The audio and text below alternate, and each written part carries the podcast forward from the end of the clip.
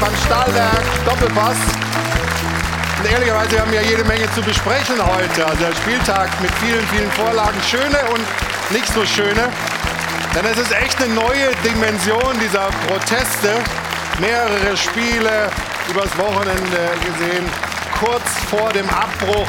Und das hier das ist dann doch eine Grenzüberschreitung. Martin Kind im Fadenkreuz, das geht zu weit. Aber wir wollen natürlich wissen, wie geht es weiter und gibt es irgendeinen Lösungsansatz oder gehen diese Proteste jetzt weiter bis zum St. Nimmerleinstag? Wir wollen mit einem Fanvertreter sprechen und erwarten uns da doch ein paar Ansätze für eine mögliche Verbesserung der Situation. Aber natürlich steht im Zentrum unserer Sendung nicht nur der Tennisball, sondern der FC Bayern, Bayern 04 Leverkusen. Was war das für ein Topspiel gestern Abend? Die Bayern vorgeführt, chancenlos, relativ blutleer. Und äh, wir sind deswegen, was Thomas Müller sagt, äh, schon der Meinung, man zählt sich da intern mittlerweile an. Müller sagt, mir fehlen da im äh, Zitat sozusagen von Oli Kahn die Eier und vor allem die Freiheit zu zocken, hat er gesagt. Wir sind zu verkopft FC Bayern aggressiv nur gegen die Kameras, nicht gegen Bayern 04 Leverkusen.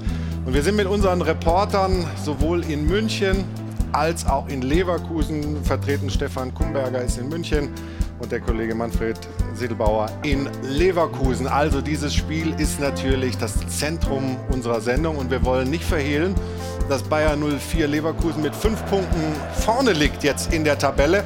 Und das, was wir da gestern gesehen haben in der Bayer Arena, dieser Jubel mit den Fans, Radetzky in den Fans, die Mannschaft und das Funktionsteam vor der Kurve, das hatte schon was von vorgezogener Meisterfeier. Leverkusen absolut happy und hier ist der Architekt des Erfolgs. Hier ist der Sportdirektor von Bayer 04. Hier ist Simon Rolfes. Guten Morgen.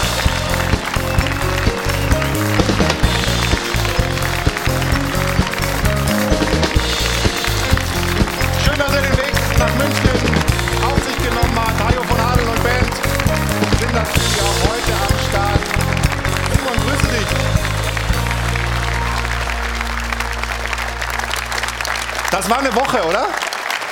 Das war eine Woche, ja, war eine wichtige Woche. Und eine schöne Woche, oder? Nehme ich mal an. Also äh, Dienstag Pokal gegen Stuttgart, spät das Ding gewonnen. Wir sehen hier nochmal den Treffer von Tag kurz vor Schluss. Den Jubel danach, und da muss man vielleicht dann auf den Hintergrund auch mal achten. Da hinten springt Simon Rolfes und dann der Ball. Achtung! Boah, das war schön, oder? Ja, herrlich. Das war ja nach dem Schlusspfiff. Und das war gestern ähm, hier, das 3-0 dann. Also war schon eine Woche. Ja, da waren wir ein bisschen ruhiger nach dem Schlusspfiff. Ja, ja, genau. Man sieht es hier. Ganz ruhig. Ja. Kommt denn jetzt die klare Ansage? Wir wollen Meister werden. Nein, die, die, klare Ansage ist, dass wir das nächste Spiel gewinnen wollen, dass wir, äh, auch wenn es manchmal eine Phrase, ich sage es besser jetzt, dann muss ich vielleicht gleich nicht zahlen, aber äh, ich glaube, es ist wirklich ein Teil des Erfolgsgeheimnisses, was wir vom, vom Saisonbeginn hatten, dass wir einfach gesagt haben, okay, in, in kleinen Blöcken versuchen wir das mhm. möglichst erfolgreich zu machen und gut in die Saison zu kommen und, und jetzt war auch diese Woche, diese zwei Spiele, die haben, die haben gezählt, nichts anderes und, und so machen wir weiter. Aber so ganz, ja, gerne, aber so ganz leicht lasse ich dich natürlich nicht vom Haken, ist ja klar. Wir wollen ein bisschen Druck aufbauen. Die These von Stefan Effenberg ist nämlich folgende. Die Meisterschaft ist zwar noch nicht entschieden, sie muss jetzt aber das ganz klare und auch so ausgesprochene Ziel von Leverkusen sein, sagt Stefan Effenberg. Kann man sich's kann man sich mit dem Tiger anlegen? Normal, normal nicht. Zum Glück ja nicht mehr auf dem Platz. naja, aber ähm, nein, das, also dass wir eine, eine, gute Mannschaft haben, das Selbstbewusstsein, dass wir gestern auch das Ziel hatten, das Heimspiel zu gewinnen, ja, das ist der Fall. Mhm. Wie wir den Weg gehen, das ist, äh, dass wir Schritt für Schritt gehen. Wir sind in drei Wettbewerben, kommen noch viele Spiele bis zum Sommer und wir wollen natürlich ja. das Maximale erreichen. Also keine Sorge, wir fragen dich jetzt auch nicht noch zehnmal und ich werfe auch keine Tennisbälle, bis du es endlich gesagt hast.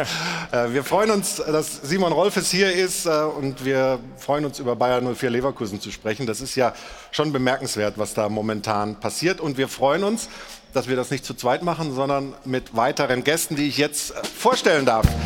Von Sky zu uns gekommen, einer der Moderatoren, einer der Fußballmoderatoren, Yannick Erkenbrecher. Außerdem ehemals Bildchefredaktion, jetzt Kommunikationsberater Kai Tramann. Guten Morgen. Von der DPA Holger Schmidt. Und natürlich, Sie haben ihn gerade schon kurz gesehen, jetzt wird er begrüßt, unser Experte Stefan Effenberg.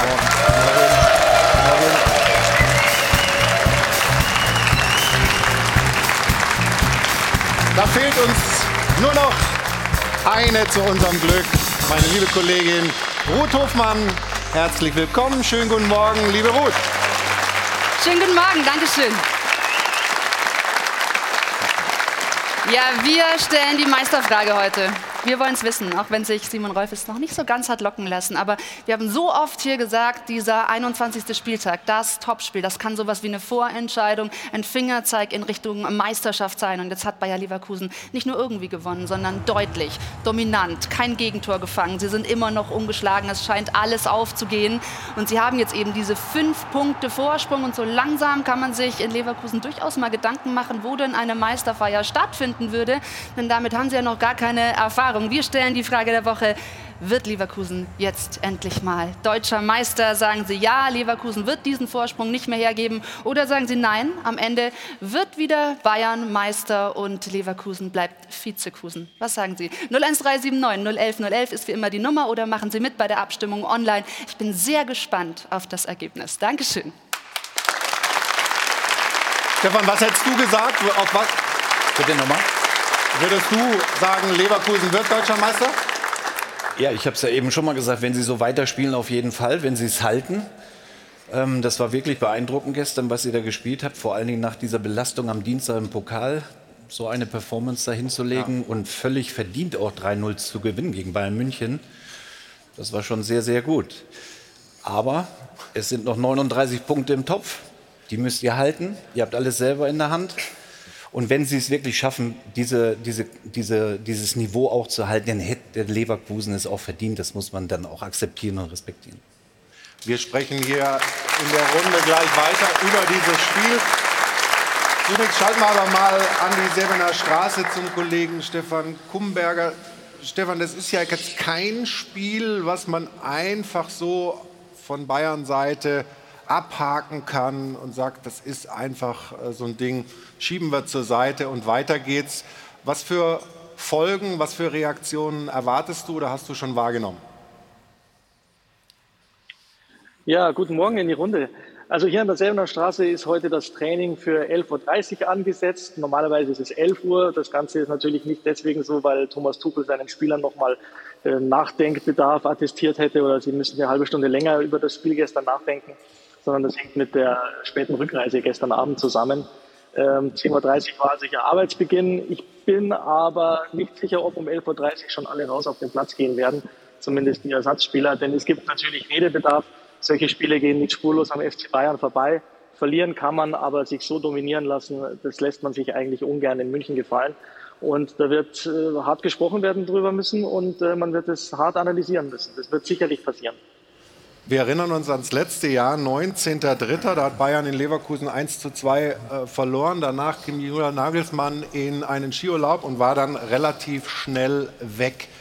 Wackelt Tuchel aus deiner Sicht auch oder gilt das Wort, was Dresen gestern gesagt hat, es ändert sich nichts?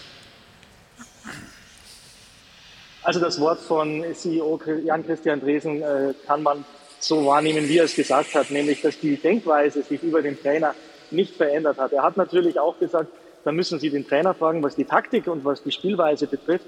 Aber das hat er nicht gesagt, um Thomas Tuchel da irgendeins mitzugeben oder ihn in Frage zu stellen, sondern es ging einfach darum, er ist der Experte, ich als CEO werde mich da jetzt nicht einmischen.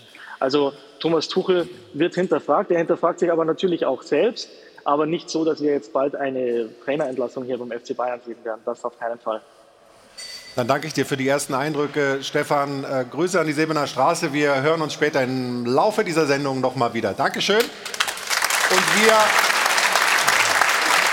wollen jetzt mal reingehen ins Spiel, wollen ein bisschen analysieren. Und äh, Sebastian Bernsdorf hat sich dieses Spiel genau angeschaut für uns.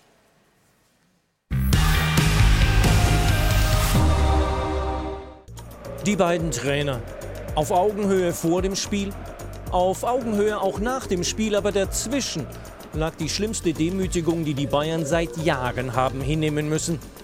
Scheinbar mühelos an die Wand gespielt von einer disziplinierten und griffigen Leverkusener Mannschaft, die ihre Tore wie selbstverständlich erzielte und ihren Ruf als Spitzenteam eindrucksvoll untermauerte, während die Bayern an Harmlosigkeit nicht zu überbieten waren. Dieses Schüsschen von Masraoui war der einzige Ball, der überhaupt aufs Leverkusener Tor kam. Die Bayern ohne Aggressivität, ohne selbstständige Entscheidungen und viel zu verkopft. Feststellungen, die die wütende Vereinsikone Müller traf. Zu verkopft? Eine Aussage, die Müller ausdrücklich nicht auf Trainer Tuchel beziehen wollte. Aber vielleicht hat sich der doch verzockt mit dem bisher einzigen Versuch einer Dreierkette. Mit der Idee, Boe erstmals als Linksverteidiger aufzubieten und Kimmich auf die Bank zu setzen. Resultat: ein absolut verdientes 0 zu 3 im Topspiel. Vielleicht schon der K.O.-Schlag für den Serienmeister? Leverkusens Coach und seine Spieler jedenfalls feierten schon auf beinahe meisterliche Art. Und Xavi Alonso ließ sich mit seinem Trainerteam sogar ausnahmsweise in die Kurve lotsen, um sich dort von den Fans feiern zu lassen. Ungeschlagen seit 31 Pflichtspielen, was für eine Wahnsinnsbilanz. Und dazu fünf Punkte vor den Bayern in der Liga.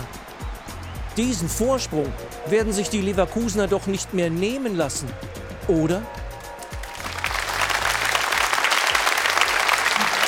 Oder Simon? Ja, ich kann mich ja nur anschließen, was ähm, Stefan hat ja gesagt, es gibt noch viele Punkte zu verteilen und deswegen, wir bleiben bei unserer, ähm, unserer Maßgabe, das Schritt für Schritt zu gehen und ähm, dann das, die Endabrechnung gibt es im Mai, aber, aber nicht vorher. Sind das jetzt äh, 6 Euro eigentlich für die Endabrechnung gibt es im Mai und es sind noch viele Punkte zu verteilen? Gut, dass du aufpasst und sagst. Sind frei oder krieg ich Rabatt oder muss ich direkt weg? Nee, drei ist erstmal erstmal okay. Wir haben ja eben Ist- schon ist gesagt, der Simon muss halt so viel Ausflüchte suchen, das wird eine teure Sendung, glaube ich. Ist das ein bisschen unglaubwürdig, wenn man Wir müssen so den Ball flach hält? Also tolles Spiel gestern, Hut ab vor der Leistung und die nächsten Gegner Heidenheim, Mainz, Köln. Also normalerweise die Punkte, die noch zu verteilen sind, die neun musst du eigentlich holen, dann kommen die Bayern nicht ran, die spielen übrigens Champions League. Ihr habt ja in der Europa League noch eine Runde frei quasi und ähm, es spricht im Moment alles für Bayer Leverkusen. Die nächsten Wochen sprechen für Leverkusen, fünf Punkte Vorsprung sprechen für Leverkusen. Die Leistung gestern spricht für Leverkusen. Kosunu kommt noch zurück, spielt heute Finale mit der, mit der Elfenbeinküste, Afrika Cup. Palacios kommt zurück. Ich weiß gar nicht, wo die alle äh, noch rein sollen in die Mannschaft. Boniface kommt vielleicht im März zurück. Also Leverkusen hat alle Trümpfe in der Hand. Ja. Und ähm, es muss eigentlich dieses Jahr klappen. Wenn nicht jetzt, wann dann? Wenn nicht jetzt, wann dann? Ich meine, gut, das ist äh, gerade mal in Köln und so, aber wir sind heute mal ein bisschen, ein bisschen streng. Oder braucht er mal Da Geld ist denn diese, diese verbale, diese kommunikative Defensivtaktik richtig? Für Leverkusen aktuell schon, weil wenn sie jetzt sagen würden, wir wollen deutscher Meister werden, was sie intern sicherlich sagen, wenn sie es nach außen kommunizieren, dann machen sie sich damit auch ähm, irgendwo angreifbar, wenn es nicht klappen sollte. Ähm, von daher, ich kenne Simon seit 2001, als er als junger Spieler bei Werder Bremen gespielt hat. Und ähm, er war schon immer jemand, der sehr smart vorgeht, ähm, der sehr bodenständig agiert. Ähm, was Bayer Leverkusen aber ausmacht, und aus meiner Sicht haben sie Bayern München gestern deklassiert, ist diese Einheit, diese Mentalität, diese Verbundenheit und diese Körpersprache, die alle auch auf der Bank immer wieder an den Tag legen. Und das ist ein großer Unterschied und deshalb glaube ich, dass Bayern, äh, Bayer Leverkusen in diesem Jahr nicht zu stoppen ist. War denn Bayer so gut oder war Bayern so schlecht? Beides. Also man kann sich eigentlich nach dem Spiel gestern nicht vorstellen, dass die Mannschaft, die gewonnen hat, noch fünf Punkte Vorsprung verspielt gegen die Mannschaft, die sich da gestern so hat herspielen lassen. Und ich fand es lustig eben, du hast sogar Simon gefragt, ob er sagt, wir wollen Meister werden. Also ich glaube, wollen tun sie bestimmt. Und ich glaube, dass sie intern, wie du gesagt hast, auch schon ein bisschen anders reden. Also in dieser Saison mit dieser Mannschaft, mit diesem Trainer, mit dieser Ausgangsposition, ich glaube, sie wären schon enttäuscht, wenn es nicht klappen würde am Schluss. Es würde trotzdem eine sehr, sehr gute Saison bleiben. Aber ähm, ich glaube, jetzt die Chance ist da und jetzt müssen sie sie nutzen. Es gibt ja etwas ähm, Interessantes bei Bayer Leverkusen, das sagt Simon auch öfter in Interviews. Ähm, er spricht von Etappen. Also er spricht nicht von der Saison, er spricht nicht vom Mai, sondern er spricht von Etappen. Vielleicht kannst du das mal erklären, was bei euch mit diesen Etappen gemeint ist. Ja, dass wir häufig also so erstmal so in die Saison gestartet sind. Ich meine, das Jahr davor war es ein bisschen eine andere, da war ich glaube ich zu Saisonbeginn mal hier, ähm, war es ein bisschen eine andere Ausgangslage. Und wir wissen ja natürlich gesagt haben, wichtig, wir wussten ja auch schon im Sommer, dass wir eine gute Mannschaft haben, dass wir einen guten Kader haben. äh, dass wir gesagt haben, okay, bis zur ersten Länderspielpause, wir müssen gut die Saison ähm, finden und ich glaube, es waren drei oder vier Spiele, aus denen, ähm, sag ich mal, viele Punkte rausholen, um einfach auch in so, einen, in so einen Flow zu kommen. Und das haben wir immer beigehalten. Und deswegen war diese Woche nicht über Heidenheim, Mainz, Köln nachgedacht, sondern sagen, okay, diese zwei Spiele, das ist der Fokus. Ich glaube auch, dass, dass die Zuschauer, die es, im, ihr seid ja auch mal im Stadion ähm, live dabei gewesen, auch merken diese Fokussierung auf das Spiel, auch bei den Jungs, dass, dass sie sich in jeden Zweikampf reinhauen, dass sie bereit sind zu verteidigen, anzugreifen. Diese ganze Palette. Und ich glaube, dass dass es einfacher ist, wenn du, wenn du Stück für Stück vorgehst und nicht immer schon mal, äh, April, Mai oder sonstige Sachen denkst, auch, auch in den Wettbewerben, weil es in vielen Wettbewerben einfach jetzt auch dabei sind und ähm, da eine gute Ausgangssituation haben, mhm. sondern zu sagen, okay, das sind die einzelnen Etappen sind wichtig und da müssen wir die maximale Punktzahl rausholen. Stefan, es war ein Duell zweier außergewöhnlich guter Mannschaften, 50 Punkte, 52 Punkte, dominant in der Bundesliga beide. Zwei Trainer, die aufeinander getroffen sind. Letztlich ist jetzt viel auch über Taktik gesprochen worden. Wenn wir mal Bayern uns anschauen. Diese Umstellungen, die Thomas Tuchel vollzogen hat in der Grundordnung. Er hat mit einer Dreierkette spielen lassen. Hast du es verstanden, äh, den Gedanken dahinter? Verstanden habe ich schon. Wäre traurig, wenn nicht. Ähm, aber na gut, aber ich wollte mich da nochmal Ja, eben, eben zu dieser Dreierkette zurückzukommen, ähm, das wurde in dieser Saison noch gar nicht gespielt. Das denn so zu stellen gegen Leverkusen war für mich unverständlich. Auch, dass die Außenverteidiger oder die eigentlichen geborenen Innenverteidiger, Upamecano oder Kim, die sich halt im Zentrum beim Spielaufbau und natürlich gegen den Ball da auch am wohlsten fühlen, müssen jetzt so ein bisschen auf die Außenbahn geschoben werden, nach vorne. Das ist nicht ein Bereich für einen Innenverteidiger in meinen Augen. Deswegen habe ich diese Aufstellung mit der Dreierkette nicht verstanden auch mit Boe, den du holst. Der ist ein klassischer Rechtsverteidiger, wo er sich einfach am wohlsten fühlt. Bei Gala immer gespielt auf der rechten Schiene. Gestern wird er dann gestellt auf die linke Schiene, wo dann der Spieler auch erstmal denkt, hm, ähm, da kann man auch nicht hingehen und sagen, das muss er aber können. Ne? Also ich habe es nicht wirklich verstanden. Bayern München ist ein Verein, in den letzten Jahren und Jahrzehnten auch gewesen, die im klaren 4-2-3 einspielen und deswegen habe ich diese Aufstellung nicht wirklich verstanden. Ich glaube, die Taktik als solche war nicht das große Problem, sondern die Botschaft, die dahinter steckte. Also Jonathan Tah hat auch gesagt, wir haben die Aufstellung in der Kabine bekommen und wir haben gesehen, oh, die haben aber richtig Respekt vor uns. Die stellen extra für uns was um und ich glaube, das war eine Botschaft, die sowohl in Leverkusen als auch bei den Bayern angekommen ist. Und normalerweise ist es ja so, dass der FC Bayern gibt das Spiel vor und das System vor und danach hat sich in der Bundesliga der Gegner zu richten. Jetzt hat man gespiegelt, ja? Ja, und ich kenne es so nicht. Ich kenne es so nicht, weil du, du glaubst immer an deine eigenen Stärken mit den Spielern auf deren Position, wo sie sich eben am wohlsten fühlen. Und wenn du jetzt so ein bisschen durchwürfelst, dann hat man eben diese Verunsicherung gestern gesehen, dass sie sich eben nicht wohl gefühlt haben auf den Positionen. Ist es denn für dich eine Taktikfrage gewesen gestern auch oder ich, vor allem? Ich glaube auch Leverkusen, ihr hättet ja auch schick vorne hinstellen können als, als Anspielstation und dann, um dann mit den schnellen Spielern nachzurücken. Ihr habt euch ja dagegen entschieden. Auch Iglesias hättet ihr sp äh, spielen lassen können. Nur ihr habt es nicht. Ihr habt eher auf die kleinen Schnellen gesetzt gegen diese drei großen ähm, Spieler von Bayern München. Und das war die richtige Entscheidung bei Leverkusen. Also ihr hättet ja auch andere Optionen gehabt, aber da hat Alonso eben dann mit dem Ergebnis bestätigt, alles richtig gemacht. Da, da muss man sowieso sagen, also was, was Xabi Alonso auch versucht, mit welchem persönlichen Risiko Angriffsfläche zu bieten, das hat er jetzt fast in jedem Spiel gemacht in den letzten Spielen. Er hat gegen Bochum äh, sämtliche Afrikaner auf die Bank gesetzt, um den Afrika Cup zu simulieren. Er hat gegen Augsburg äh, Jonathan Tah geschont, damit er nicht die fünfte Gelbe gegen Leipzig aussitzen muss. Äh, hat gegen Gladbach einfach Maradetzky auf die Bank gesetzt, damit sich Kova gegen Pokal einspielen kann. Und gestern dann diese drei Wechsel, wo keiner mit gerechnet hat, auch die Bayern, wie Manuel Neuer zugegeben hat, haben mit einer ganz anderen Mannschaft gerechnet. Und das ist einfach, er riskiert was, aber er glaubt dran, er vermittelt diesen Glauben und er hat am Endeffekt immer recht bisher. Hat dann Xavi Alonso das Trainerduell gewonnen? Auf jeden Fall ganz klar für sich entschieden gestern. Was mich gewundert hat, ist, dass, dass Thomas Tuchel in der Halbzeit nicht reagiert hat. Also er hat ja eigentlich erst in der 60. dann angefangen, so ein bisschen zu wechseln, Kimmich zu bringen, die Statik zu verändern. Ich habe mich eigentlich gewundert, dass er in der Pause nichts anpasst, dass er nicht sagt, diese Dreierkette, wir brauchen sie eigentlich nicht. Wir haben eigentlich keinen großen Stürmer, den wir zu verteidigen haben. Also eigentlich hat man das Gefühl gehabt, die Bayern waren ja erst ab 60, 65 Minuten so ansatzweise in der Lage, überhaupt mal nach vorne zu kombinieren, zu Chancen zu kommen. Bis dahin war Leverkusen klar besser.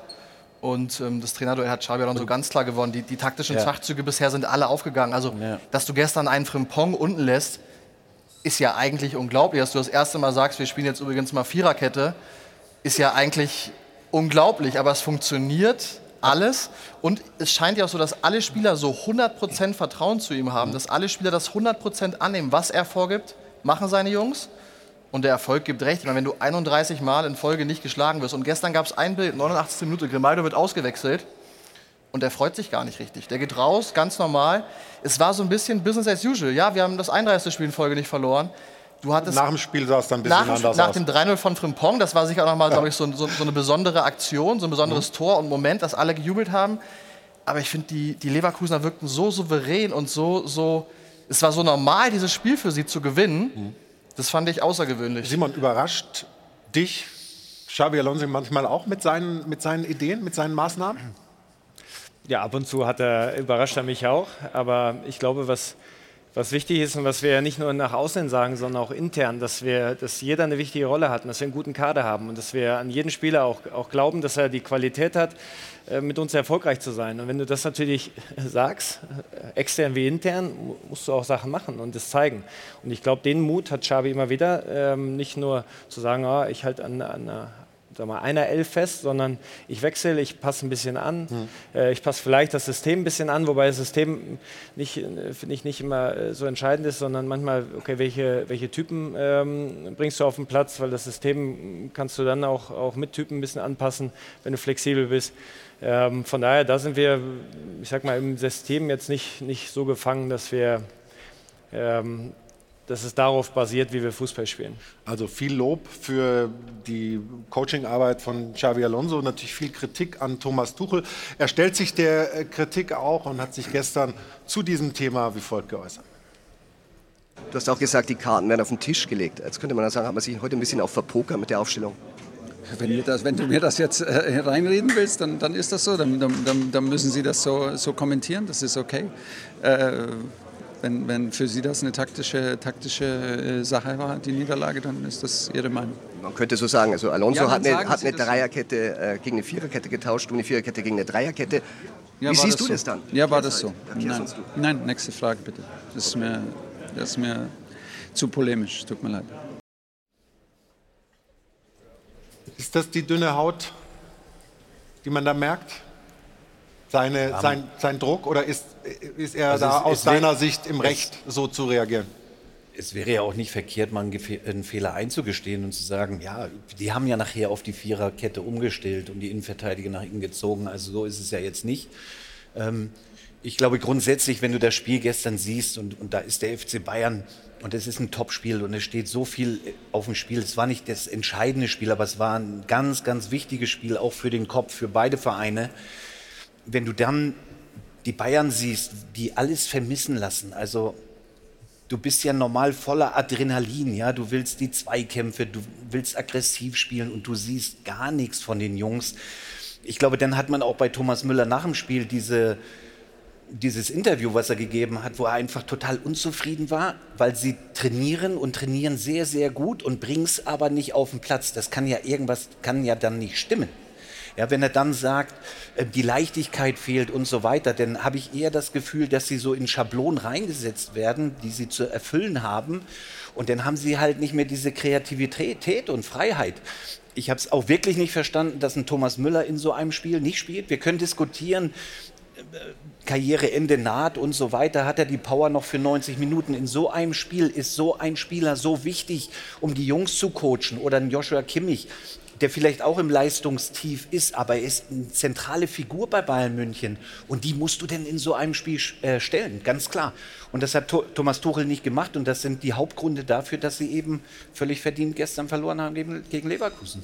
Ich werf, ja, werf gleich drei Euro rein für das, was ich jetzt sage. Die Wahrheit liegt auf dem Platz und man hat gestern sehr, sehr viel gesehen in den einzelnen Szenen und wir wollen uns äh, vor allem die, die Tore von Bayern angucken und auch das Verhalten von Bayern München da. Das war teilweise Hanebüchen und man lernt sehr, sehr viel über das Innenleben dieser Mannschaft. Nach einer kurzen Pause geht es weiter hier beim Stahlwerk Doppelpass nach diesem überzeugenden Sieg von Bayern 04 Leverkusen 3 zu 0 gegen Bayern München. Wir sind gleich wieder zurück.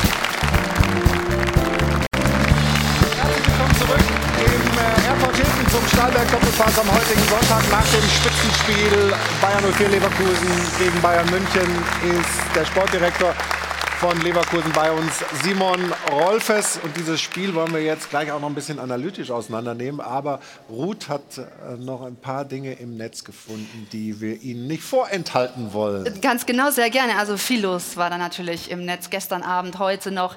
Und da herrscht überwiegend Unverständnis bei den Bayern-Fans. So eine hohe Niederlage gegen Leverkusen haben sie ja seit vielen Jahren nicht mehr kassiert. Und ähm, hier sagt ein Fan, das ist nur verdient, denn offensiv absolut lust- und einfallslos. Es bietet sich ja nicht mal ein Mitspieler an, wenn man im Ballbesitz ist. Und dann stoßen ihm natürlich diese Experimente im wichtigsten Spiel in der Verteidigung auf. Und äh, hier gibt es jemanden, der sich denkt, vielleicht braucht Tuchel ein Benutzerhandbuch für Sascha Boe. Der spielt nämlich auf der falschen Position. Und äh, hier werden schon von Bayern-Fans Glückwünsche nach Leverkusen geschickt. Im Sommer braucht es einen radikalen Schnitt, sowohl auf der Trainerbank als auch im Kader. Und dann ist natürlich der Jubel groß bei den Leverkusen-Fans. Also wie viele A's kann ich jetzt hier gar nicht zählen. Und das ohne Boniface. Ich möchte aus diesem Traum nie wieder aufwachen. Und äh, die Leverkusen-Seite selber hat Xabi Alonso hier als El Professor aus der Netflix-Serie Haus des Geldes dargestellt. Also das Mastermind-Genie hinter der Truppe. Finde ich, passt sogar mit der Brille ganz gut. Dankeschön. Danke dir, Ruth. Und ich hoffe, du nimmst mir das nicht krumm, dass ich Sportdirektor gesagt habe. Geschäftsführer Ja, Sport. gut, das, das ist ähm, aber nicht böse gemeint gewesen. Ja, komm, dann schauen wir jetzt mal rein. Nachdem wir jetzt hier gesehen haben, was im Netz äh, wieder der Professor äh, bejubelt wird. Stefan, das ist das erste Tor der Leverkusener und zwar mit einem ziemlich langen Vorlauf. Chance Adli, die Bayern klären zum Einwurf. Und dann erzähl uns, was dir auffällt.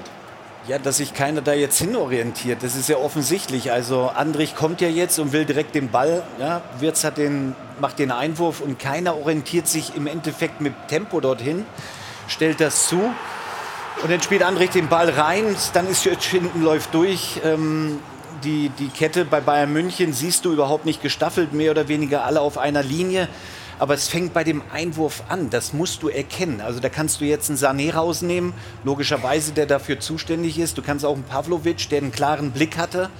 Und so, so ein Ball darf nicht auf der 5-Meter-Linie durchgehen. Also da fehlt die Staffelung und so viele Fehler in einer Aktion, das darf dir in so einem Spiel einfach nicht passieren. Witzig ist ja, dass jeder den anderen coacht. Also Neuer coacht Upamecano, Upamecano coacht äh, Sané, Sané Ja, coacht Pavlovic. aber denn Eigenverantwortung. Aber sie, aber sie vergessen Ja. total zu verteidigen. Genau. Also jeder sagt dem anderen, was er zu tun hat, aber keiner macht selber was gegen Genau. den Ball. Und wenn das finde nicht ich meine extrem Aufgabe aufregend. Das ist- siehst du ja, ja hier nochmal. Ne? Genau. Also Neuer spricht, glaube ich, mit Da können ja drei Leute Upamecano und Kim zeigt noch auf, auf, auf Stanisic, äh, aber Boe reagiert überhaupt nicht. Ja. Darf dir nicht passieren im Rücken. Das ist ja das, was du eigentlich als Außenverteidiger blind lernst. Ne? Schließ die Kette. Dir darf Ja. niemals einer in diesen Raum reinlaufen. So, du musst einen Schulterblick einmal machen, dann siehst du, dass da der, der andere Verteidiger in diesen Raum stößt. Der Ball von Andrich ist natürlich glücklich und das sagt der Tuchel nachher auch gesagt. Der Ball kann da in der Fünferkette normalerweise niemals hinkommen. Aber es fängt ja damit an, dass du den Andrich musst du ja Druck geben und du siehst es ja. Und auch wenn das nicht deine Aufgabe ist, erfülle ich diese Aufgabe, dorthin zu gehen. Ja, vor allen Dingen, Und das ist ein Pavlovic, das war ein Sané, die die, die Situation ja erkannt haben. Vor allem, wenn, die- außen Einwurf wenn ist, musst du, doch, musst du doch sofort dich auch zum Einwurf orientieren. Ja, also, natürlich. Würz führt den Ja, Einwurf aus und im Umkreis von 20 Metern ist überhaupt kein Bayern-Spieler, weil sie alle miteinander reden, aber keiner Ist das denn ein Tormuster, konzentriert was sich auf es die Defensive. Leverkusen häufiger gibt? Gut, dass Andrich jetzt äh, flankt, ist nicht so häufig, aber normal kommen die Bälle von Grimaldo. Ja, das hat es ja häufiger schon gegeben, genau, mal Gemaldo auf Frimpong-Situationen oder, oder auf Teller auch in, in Leipzig. Ähm, das ist eine Variante, dass du natürlich auch den zweiten Pfosten besetzt, dass du nicht sozusagen ähm, an, an der Seitenlinie stehst, sondern, sondern versuchst reinzugehen, ähm, reinzulaufen in Flankensituationen. Gut, das ist jetzt nicht eins, was wir irgendwie erfunden haben, aber ähm, was ja normal ist, wenn du versuchst, auf Außen durchzukommen, ähm, dass du die Räume im, im 16er richtig besetzt. Aber Leverkusen hatte ja keinen Moment, wo sie nicht wach wirkten gestern. Das stimmt. Und das, das fand ich beeindruckend. Ich Also die waren gern- 90 Minuten total on und die Bayern eben nicht. Ne? Ich würde gerne noch trotzdem bei dem Tor bleiben und auch bei diesem Muster, was man da sieht. Thomas Tuchel hat äh, sich dann in der Mixzone äh, mit, mit Christian Falk von der Bildzeitung noch so ein kleines Scharmützel geliefert, ob es denn solche Tore schon mal gab bei Bayern. Vor allem beim ersten Tor natürlich. Ähm, äh, ein Tor bekommen, das man normalerweise in, in der Fünferkette auf gar keinen Fall bekommen darf, weil wir mit vier Leuten näher zum Tor stehen und ein flacher Ball da an, an uns vorbeigeht und am zweiten Pfosten reingedrückt wird. Aber das sind dann die Kleinigkeiten, die, die, die solche Spiele entscheiden. Aber es ist äh, jetzt äh, angesagt, äh, Ruhe, Ruhe, zu zeigen und, und, und Respekt zu zeigen. Ich verstehe, dass du da verärgert bist, ähm, wenn man so ein Tor sieht, weil das Tor hat man bei Leverkusen ja wirklich schon sehr, sehr oft gesehen beim 1 zu 0. Ist es das, was sich dann auch ein bisschen... Das, was wir oft gesehen haben, dass äh, Andrich durch, ein, durch die Beine von einem Verteidiger schießt und äh, auf der anderen Seite Stanisic eintritt, dann muss ich, äh, sorry, das glaube ich, hat es so in der Saison noch nicht gegeben, würde ich gerne eine Wette machen, dass Andrich vorbereitet am linken Flügel auf Stanisic am rechten Flügel, wenn ich die Wette verliere, ähm, dann gerne, aber das Tor hat es bestimmt noch nicht gegeben. Die Wette nehme ich an, aber nicht die gleichen Spieler. Ja, okay, ach so. Ach Das ist so. der Spielzug. Ah, interessant. Das ist der Spielzug. Von linker 6, von linker 6 auf den rechten, äh, auf den rechten Wingback. Wir schauen es uns an. klar, Ja.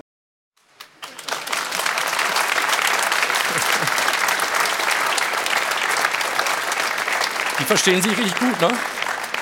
Die Chemie stimmt nicht vielleicht, ne? Ja, aber es ist schon wieder so dünnhäutig, unnötig in diesem Das- Ausmaß. Das ist das, was äh, Thomas Tuchel komplett fehlt. Eine mentale Souveränität. In dem Moment zu sagen, okay, ich höre mir die Frage an, ich antworte vernünftig drauf. Ich kann verstehen, dass der Reporter jetzt so eine Frage stellt. Das kann er nicht. Er gibt dann eine sehr patzige, eine sehr dünnhäutige Antwort. Und ich glaube, auch das ist etwas, was dem FC Bayern A nicht gerecht wird, als Bayern-Trainer so zu agieren. Und auch etwas, was dem FC Bayern nicht gefällt, weshalb man dann auch über den Trainer Thomas Tuchel nachdenkt. Ja, aber jetzt mal weg von Thomas Tuchel. Ich finde, dass die Spieler diese Situation hätten lösen müssen. Ja, das ist doch klar. Genau, aber jetzt Ja? gehen wir nur mal auf das Wenn Interview. sie nicht wach sind und nicht bereit sind, diesen Weg zu gehen. Ihr wart handlungsschnell, ihr habt erkannt, oh, wir haben Platz, ich führe den Einwurf schnell aus und der kann Andrich, wann dribbelt der mal mit dem Ball gefühlt nie. So, und aber in dieser Situation macht er das, weil er nicht gestellt wird oder, oder wird wie auch immer gestellt, möchte gern gestellt von Sané. Ja, aber- hat das ja wenig mit Fußball zu tun, ja? Stefan, lass uns da noch mal drauf schauen. Wir haben noch mal ein bisschen ähm, reingezeichnet und sehen auch die Diskussionen, die da geführt werden bei den Bayern im Strafraum. Das ist also noch mal die, die Vorgeschichte. Neuer Held, Upamecano klärt zum Einwurf und dann beginnt Ja, aber jetzt kann doch Pavlovic, aber Pavlovic Ja, aber kann sich nur, doch Es wird schon nur miteinander geredet. Upamecano und Sané, da gibt es eine Diskussion. Keiner geht raus, na gut. Nee, ich erkläre die Situation jetzt nicht, weil die so schlecht ist. Weil die so schlecht verteidigt ist, ehrlich. Also, das hat ja, also nee, nee. Du, es geht sich doch nicht darum, in so einer Situation rumzudiskutieren, sondern du musst sofort dahin gehen.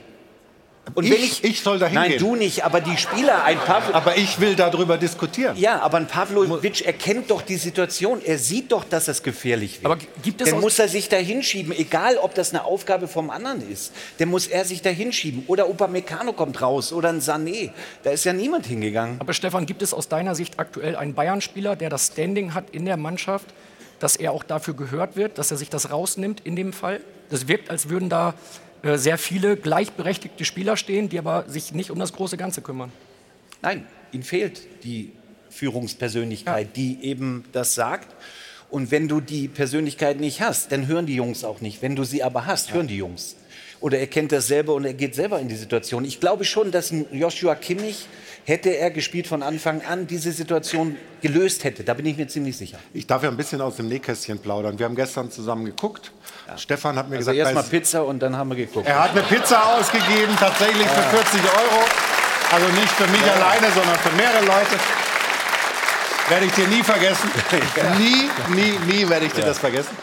Und dann sagt er mir, ich wäre gerne, bei so einem Spiel wäre ich gerne noch mal 30. Erst da habe ich erfahren, dass du schon älter bist, aber ähm, wäre ich gern noch mal 30 und dann hätte ich mit Schaum vor dem Mund und so weiter. Aber, und ich habe dir es total abgenommen. Weil das sind die Spiele, für die bist du doch bei Bayern München als Spieler. Und das hat man nicht gesehen. Diese Einstellung, diese, diese, dieses, dieses Gefühl, diese breite Brust. Wie, wie kannst du dir das erklären, dass, dass die Spieler offensichtlich aus sich selbst raus nicht diese Motivation haben, die du hattest? Und andere ja auch. Also wäre ich ja noch Spieler, hätte ich ja erstmal keine Pizza gegessen. Das ist klar. Aber wärst du rausgegangen? zum Einwurf? Nein, also ich hab, wir haben uns kurz unterhalten in der Halbzeit und ich habe gesagt, das, boah, ich hätte so einen dicken Hals. Ich hätte die Jungs mir gepackt. Ich hätte den so ins Gewissen geredet, ich schwöre dir. Ich würde jetzt auch, wäre ich noch Spieler, würde ich natürlich hier ganz anders reden und würde Kampfansagen rüberschicken. Aber du hast die Jungs nicht mehr, du hast die Spieler nicht mehr, du hast einen Uli Hoeneß auch nicht mehr in der Führung und das fehlt. Aber kriegen wir es zurück? Ich bezweifle es. Und wenn das inner, innerhalb der Mannschaft nicht funktioniert, dann suchst du natürlich nach den Spielern, wo sie aufschauen können und, und wo sie sich auch dran festhalten können. Und die sehe ich bei Bayern München nicht oder sie sind eben nicht in Form. Es gab so eine lustige Szene in der, in der Halbzeit oder direkt vom Anpfiff zur zweiten Halbzeit. Da ist Thomas Müller mit dem Leibchen auf den Platz gelaufen und hat auf Harry Kane eingeredet. Ich weiß nicht, ob ihr das habt. Sehr gestenreich und äh, der Schiri musste dann irgendwann sagen, jetzt geh mal runter, wir müssen anpfeifen. Aber er hat es nochmal versucht, obwohl er gar nicht auf dem Platz stand. Und äh, im Spiel in den 90 Minuten hat man das. Es hat sich aber sonst übrigens kein Bayern-Spieler aufgewärmt in der Pause. Das fand ich auch komisch, weil ich eigentlich dachte, zur zweiten Halbzeit kommt eine andere Mannschaft. Es wird ein, zwei personelle Änderungen geben, es wird einen Systemwechsel geben. Und es hat sich gar keiner warm gemacht bei den Bayern. Ne? Ich finde Also- noch. Entschuldigung. Nee, nee, du, Nee, nee, ich finde noch etwas- niemand muss etwas- sich hier entschuldigen, außer wenn natürlich Stefan mir Doch, ich- kommt, dann wenn- äh, wenn ich- verlange ich das, aber sonst geht's. Wenn ich hier einem Kollegen ins Wort falle, dann entschuldige mich schnell. Ach Gott. Ähm, was ich total auffällig finde, ist, dass äh, Thomas Tuchel in dem Interview sagt, es geht hier nur um Kleinigkeiten. Ja. Dann schauen wir mal auf Wir die reden, zweite. wir, wir reden seit fünf, sechs Minuten über diese Szene und das sind nicht nur Kleinigkeiten. Wir sprechen da über Einstellungen, wir sprechen da über fehlende Führungsspieler, wir sprechen über Kommunikation in wir der sprechen über Mannschaft. Kommunikation Also- und wir sprechen über diese, diese fehlende Einheit. Und, da, all das sind ja vier, das sind allein schon vier Gründe, die dazu führen, dass Bayer Leverkusen mit fünf Punkten und einer wesentlich besseren Leistung vorwegmarschiert. Und das ist dann keine Kleinigkeit. Und ich glaube, es ist auch ein falsches Signal von Thomas Tuchel an seine Spieler zu sagen, hey, Aber wie, wir haben, das Spiel, wir haben das Spiel, er hat gestern gesagt, wir haben das Spiel dominiert. Und dann gab es ein paar Kleinigkeiten. Er hat die, ja die, schön zweite, die zweite Kleinigkeit wollen wir uns jetzt mal anschauen, vielleicht auch aus äh, Sicht von Bayer Leverkusen ein bisschen positiver analysiert. Ähm, das 2-0 von Grimaldo, 50. Minute. Simon. Gut, da zeigt sich ein bisschen, sag ich jetzt mal, was wir eingangs hatten mit, den, mit zwei sch schnellen Spielern natürlich, dass wir da den Ball sichern konnten. Gut, und dann einfach natürlich, oder nicht einfach, aber einen Doppelpass spielen gehen. Und er macht das trotzdem, auch wenn er dann vom Tor ist, aus dem Winkel trotzdem natürlich ähm, überragend. Aber dass der Grimaldo eine gute Schusstechnik hat, ist ja Das durchaus wir ja. bekannt. Das ist bekannt, das hat er uns schon gezeigt. Ja, Aber der, der Weg von, von Hinkapi ist extrem wichtig. Ne? Und da wurde es ja wieder auch, das finde ich, das kam zum Tragen, ja. dass du eben sehr variabel warst, immer wieder dann auch mit der Viererkette gespielt hast. Und Hinkapi hat ja auch in der ersten Halbzeit gespielt, einen super Bass auf Teller, hat drei, vier super Offensivläufe gehabt und dadurch bindet er Masraoui außen. Dadurch wird, die, wird die, die Lücke quasi frei, in die Grimaldo gehen kann. Also ein genialer Spielzug. Und ähm, herausragend, wie bei Leverkusen gestern Fußball gespielt. Ich weiß gar nicht, ob, ob Simon Rolfes in Topform in der Mannschaft einen Platz gefunden hätte bei Bayer Leverkusen. Also Mal ich wüsste gerne Stargäste wo. hier nicht so angehen. Also nein, nein, aber wo? Also Zum Glück, zum Glück testen wir es nicht mehr. Wir sprechen gleich weiter über dieses Spiel, haben noch sehr, sehr viele interessante Dinge, auch die dokumentieren, wie Bayern 04 das Spiel dominiert hat mit Ballstaffetten, äh, die Bayern eigentlich nicht hinterherkamen. Werden wir gleich sehen. Vorher noch ein paar Hinweise von unserem Sportwettpartner und dann machen wir direkt weiter mit der Nachlese zum Topspiel Bayern 04 gegen Bayern. Bayer jetzt mit fünf Punkten vorne. Wir sind gleich zurück. Da sind wir wieder. Vielen Dank. Wir wollen weitermachen mit der Nachlese.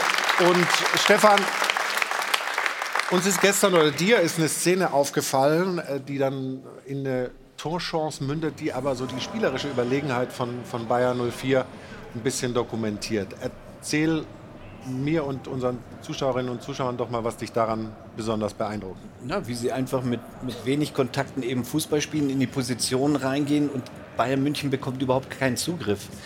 Ich habe das sehr, sehr selten gesehen, ähm, dass Bayern München so extrem hinterherläuft, also dem Gegner und dem Ball hinterherläuft. Sie versuchen es, aber sie kommen nicht ran. Und da siehst du die Spielfreude, eben die Leichtigkeit bei Leverkusen, die den Ball laufen lassen gegen Bayern München. Das ist außergewöhnlich und dann auch gleich zum Abschluss kommen.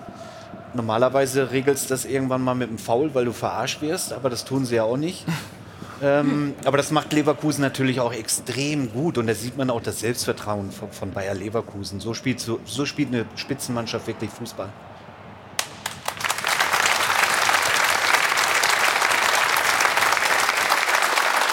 Ein Beispiel, wo man wirklich sieht, was Bayer Leverkusen ausmacht. Und dann ähm, zum Schluss, Nachspielzeit 3-0 Frimpong. Viele fragen sich, steht 2-0, Stefan, für die Bayern. Warum geht Manuel Neuer mit vor? Ich frage Torverhältnis oder, oder was ist da der Ich- Hintergedanke? Ich, ich frage ihn mal, wenn ich ihn sehe, weil du, du liest 2-0 zurück und der Torwart geht nach vorne. Bei 2-1, 1-0 verstehe ich es logischerweise. Jetzt kriegst du das dritte denn auch noch. Und jetzt ist es Ja, eine Frage des aber, Torverhältnisses. Ja, aber das ist jetzt nicht das Entscheidende in dem Spiel gewesen, das müssen wir auch dazu sagen. Und wenn wir die Bilder dann sehen, wie Jeremy Frimpong durchdreht, wie alle auf ihn drauf wollen, wie die ganze Bank da ist, äh, der Linienrichter noch aus dem Weg äh, rennt. Wie war das eigene Erleben, Simon, in dem Moment? Nein, das ist, das ist natürlich wunderbar zu sehen. Klar, Jerry ist ein bisschen, bisschen verrückt, ein lustiger, lustiger Kerl, sehr beliebt bei allen. Und, und, und der Trainer versucht noch ein bisschen irgendwie für Ordnung zu sorgen. Aber er, er sagt dann, nee, macht gar keinen Sinn. Komm, macht überhaupt keinen Sinn. Bei Jerry ist das manchmal ein bisschen schwieriger. Na, aber was, was mich freut an der äh, Szene ist. Das finde Entschuldigung, ähm, das finde ich auch schön. Reicht immer noch nicht. Ich kann nicht mehr. Okay, jetzt sorry, Simon. Ähm, nein, er hat ja erstmal nicht gespielt und es ist ja klar, dass ähm, jeder Spieler in, in so einem Spiel auch spielen will. Und ähm, dann aber rein, reingekommen ist, da ist und, ähm, ähm, und auch fürs, fürs Team da ist, aber sich alle auch miteinander freuen. Und äh, ich glaube, das zeichnet uns auch aus, dass wir äh, wirklich eine, eine Einheit sind. Mhm. Ähm, und wir haben ja häufig auch gewechselt schon in der Saison. Und das hat auch nicht jedem gefallen, dass er auf der Bank sitzt. Äh, sagen wir mal, Jonas Hoffmann Aber wenn wir jetzt gestern. von außen beobachten, wirkt das relativ ruhig. Also ich hör, vernehme keine Stör Störgeräusche dadurch. Ja, so. Nein, weil wir am Ende auch einen hohen Konkurrenzkampf, erwarten, dass der Spieler auf dem Trainingsplatz die Reaktion zeigt, oder Reaktion, aber die Leistung zeigt, dass er, dass er sich auch verdient, denn nächste Woche wieder äh, in der Startelf zu stehen. Und ähm, diese Chancen bekommt ja auch jeder, was ich auch eingangs gesagt habe, dass wir einen guten Kader haben und dementsprechend auch immer wieder unterschiedliche Formationen haben können. Und das ist äh, wichtig, diesen, diesen Spirit in der Truppe zu kreieren zwischen, äh, nicht jetzt, wir haben uns alle, einfach alle lieb, sondern ein, ein Teamgeist, einen gesunden einen Konkurrenzkampf, aber zielgerichtet für, den- für einen gemeinsamen Erfolg. Jetzt habe ich noch eine Frage. Habt ihr ein Rathaus in Leverkusen? Ja, aber kein ja, Balkon. Aber kein Balkon, nee. Es gibt kein Balkon. Ich war schon da. Stimmt, Wir haben aber- einen Reporter in Leverkusen, der wird uns möglicherweise sogar ein bisschen was davon zeigen nachher. Aber Ja, ich wusste es nicht, Wenn, wenn du so lange Geduld hast, dann werden Ja. wir dir die Frage nachher, nachher noch äh, Aber erklären. man sieht ja hier auch, wie, wie Sané hinterhergeht oder eben auch nicht. Also ich weiß nicht, ob er ihn bekommen hätte, aber er hätte es wenigstens versuchen müssen, auch wenn das Spiel quasi verloren ist. Und äh, ich glaube, es war zumindest nicht utopisch, da vielleicht an den Ball noch zu kommen. Und er joggt da so ein bisschen hinterher. Also ich glaube, von euch hätte da jeder versucht, die, die Grätsche auszufahren. Ob es geklappt hätte oder nicht, ist eine andere Sache. Aber das ist auch so Bezeichnung, was Kai eben sagte, wenn er, wenn er immer von den Kleinigkeiten spricht. Er hat ja relativ vieles dann auch im Nachhinein so ein bisschen schön geredet. Also er hat gesagt, das Ergebnis ist zu hoch ausgefallen. Du bist jetzt bei Tuchel wieder, ja? Bei Tuchel, ja. Also das Ergebnis ist zu hoch ausgefallen und äh, es war kein so schlechtes Spiel, es war kein Ausreißer nach unten. Also natürlich will er sich öffentlich jetzt nicht zu sehr von seiner Mannschaft distanzieren, aber ähm, ist, glaube ich, auch das falsche Zeichen. Aber jetzt sind wir, glaube ich, bei. Na, kein Problem. Ähm, ist denn, sagen wir mal, der Leistungsstand der einzelnen Bayern-Spieler, wer ist denn gerade richtig in Form für dich? Ich glaube, dass man Manuel Neuer jetzt gestern keine Schuld geben kann bei den Gegentoren. Wobei der hatte auch, äh, wir, wir haben zwei Szenen, also zweimal Ja, ich- dem ich Fuß glaube- nicht gerade so super Ja, souverän, ja? Ich, ich Hat glaube einfach gute gehalten. offensiv. Offensiv, wenn du Musiala siehst, der in so einem Tief gerade drin ist. Ähm, ein toller Spieler, keine Frage, aber die Leistung gerade nicht äh, 100% abruft. Du hast einen Sané, der wieder so ein bisschen in das alte Muster fällt mit der Körpersprache, nicht so richtig ähm, unter, unter Dampf steht.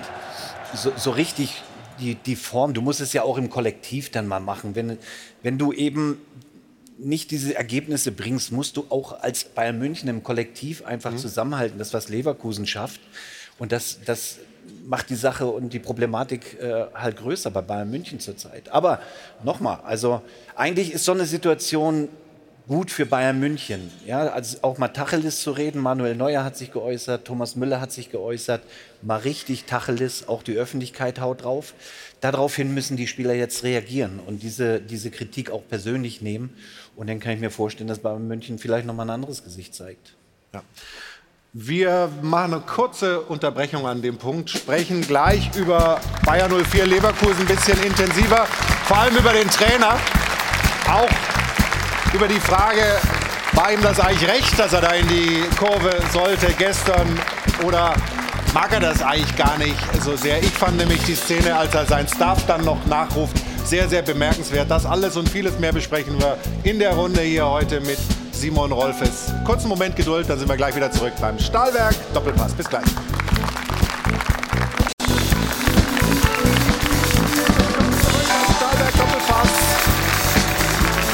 Sonntag nach diesem doch sehr, sehr deutlichen Sieg von Bayern 04 Leverkusen gegen die Bayern. Der Geschäftsführer Sport von Bayern 04, Simon Rolfes, kann heute ganz entspannt hier sitzen. Pokal-Halbfinale, da ist Düsseldorf. Dann der Gegner hat man auch wieder ein Heimspiel. Und in der Bundesliga hat man fünf Punkte Vorsprung. In der Europa League läuft es. Also es kann das Triple werden. Wie kam es eigentlich dazu und was hat dieser Mann damit zu tun, dass Bayer so performt in dieser Saison?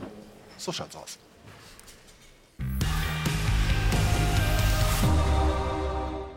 Simon Rolfes und Bayer Leverkusen. Das passte schon früher wie Faust auf Auge. Im Kopf eines jeden Spielers ist, einen Titel zu gewinnen, ist klar. Klar, aber das musste er sich bei Leverkusen natürlich aus dem Kopf schlagen. Rolfes Titelausbeute, Vizemeister, Vizepokalsieger und mit Yogi Vize-Europameister. Damit wirst du zwangsläufig Ehrenspielführer von Vizekusen. So schaut's aus. Seit 2018 arbeitet Simon Rolfes im Management von Bayer Leverkusen, sozusagen als Lehrling von Rudi Völler. Ich schätze sehr, dass ähm, auch, auch ähm, sozusagen von der, von der Erfahrung von Rudi zu profitieren. Aber bitte nicht zu viel, denn Rudi hat zwar überall, wo er war, Titel gesammelt, nur nicht in Leverkusen. Und außerdem... Die Geschichte mit Vizekusen fand ich schon immer für schwachsinnig. So schaut's aus. Simon Rolfes war ein toller Spieler, der natürlich besonders gern Tore gegen Bayern München erzielt hat. Später hat er sich für eine Technologie namens Goal Control interessiert, mit der man glasklar feststellen konnte, ob ein Ball im Tor ist oder nicht. Kein Wunder, denn bei Stefan Kieslings Phantomtor war er nämlich als jubelnder Augenzeuge damals nicht wirklich im Bilde. So schaut's aus.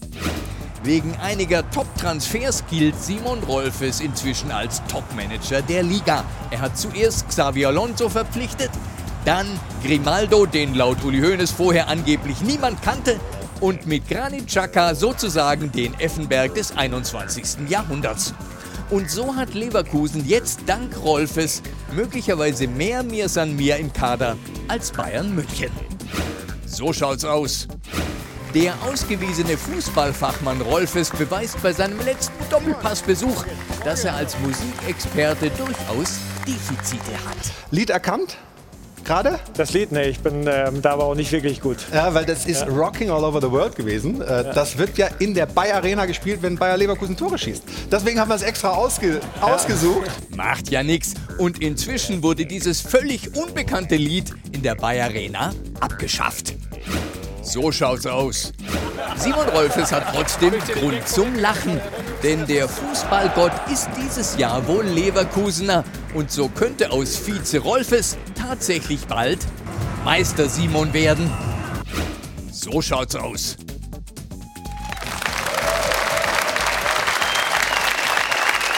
Und jetzt die Quizfrage, Simon. Was haben wir heute für eine Musik gespielt, als du hier reingekommen bist? Was? Ich bin genauso ahnungslos wie beim, beim letzten Mal, wo ich da reingekommen bin, nämlich gefragt hast. Ich weiß es nicht. Ich habe mich natürlich darauf konzentriert, hier unfallfrei zu dir zu kommen, aber auf ja, die okay. Musik habe ich nicht geachtet. Könnt ihr es nochmal anspielen? Kriegt ihr das hin?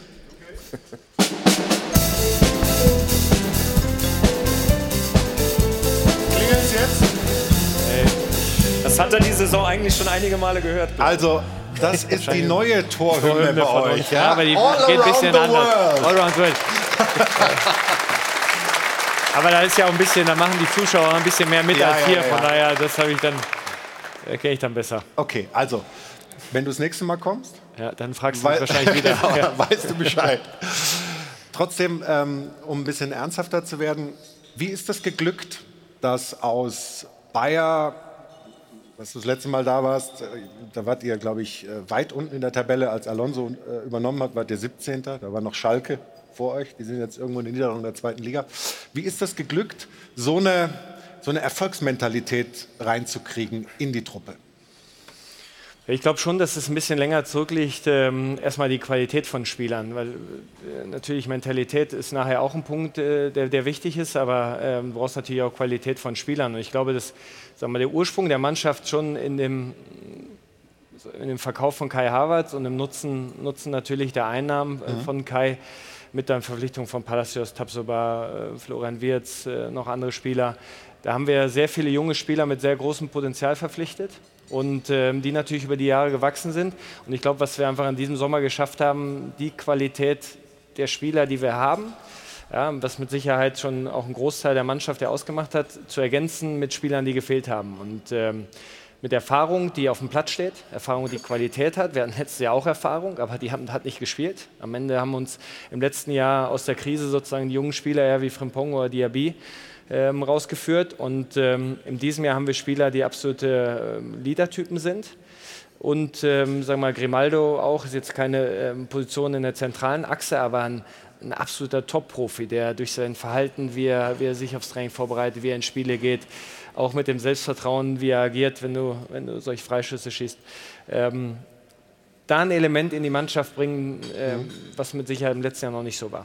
Wie wichtig sind strukturelle Dinge, die ihr im Verein gemacht habt? Also Rudi Völler war ja so die große Figur, der viel, viel Platz auch öffentlich eingenommen hat, mit Fernando Caro, mit dir, mit, mit all diesen Dingen, die man ähm, gemacht hat, um, sagen wir mal, diesen, diesen Schatten von Rudi auch irgendwie oder die Fußstapfen auch auszufüllen. Wie wichtig ist das, wie ihr euch da aufgestellt habt? Sehr wichtig, ich glaube, das ist immer, das wird natürlich häufig von der Öffentlichkeit äh, nicht beleuchtet, weil, weil die, die Profimannschaft sozusagen ähm, bewertet wird, aber ich glaube, das ist immer ein Spiegelbild, auch, auch wie, wie man intern aufgestellt ist, ist auch eine Profimannschaft. Und was ich bei Rudi sehr geschätzt habe, dass ähm, er mir viele Freiheiten gegeben hat, die Organisation auch so aufzustellen, wie ich glaube, dass, es, dass wir in Zukunft aufgestellt sein müssen, ob im Scouting oder Nachwuchs. Aber er immer auch ein Ratgeber war, zu, ja, wenn, wenn ich irgendeine Frage hatte zu, zu einzelnen Sachen und da haben wir darüber äh, diskutiert. Und Deswegen ist die, die Entwicklung seit 2018 äh, bin ich Sportdirektor geworden, Fernando Caro 2018 Geschäftsführer ähm, geworden und äh, da haben wir viele Prozesse aufgestellt, von denen wir heute profitieren.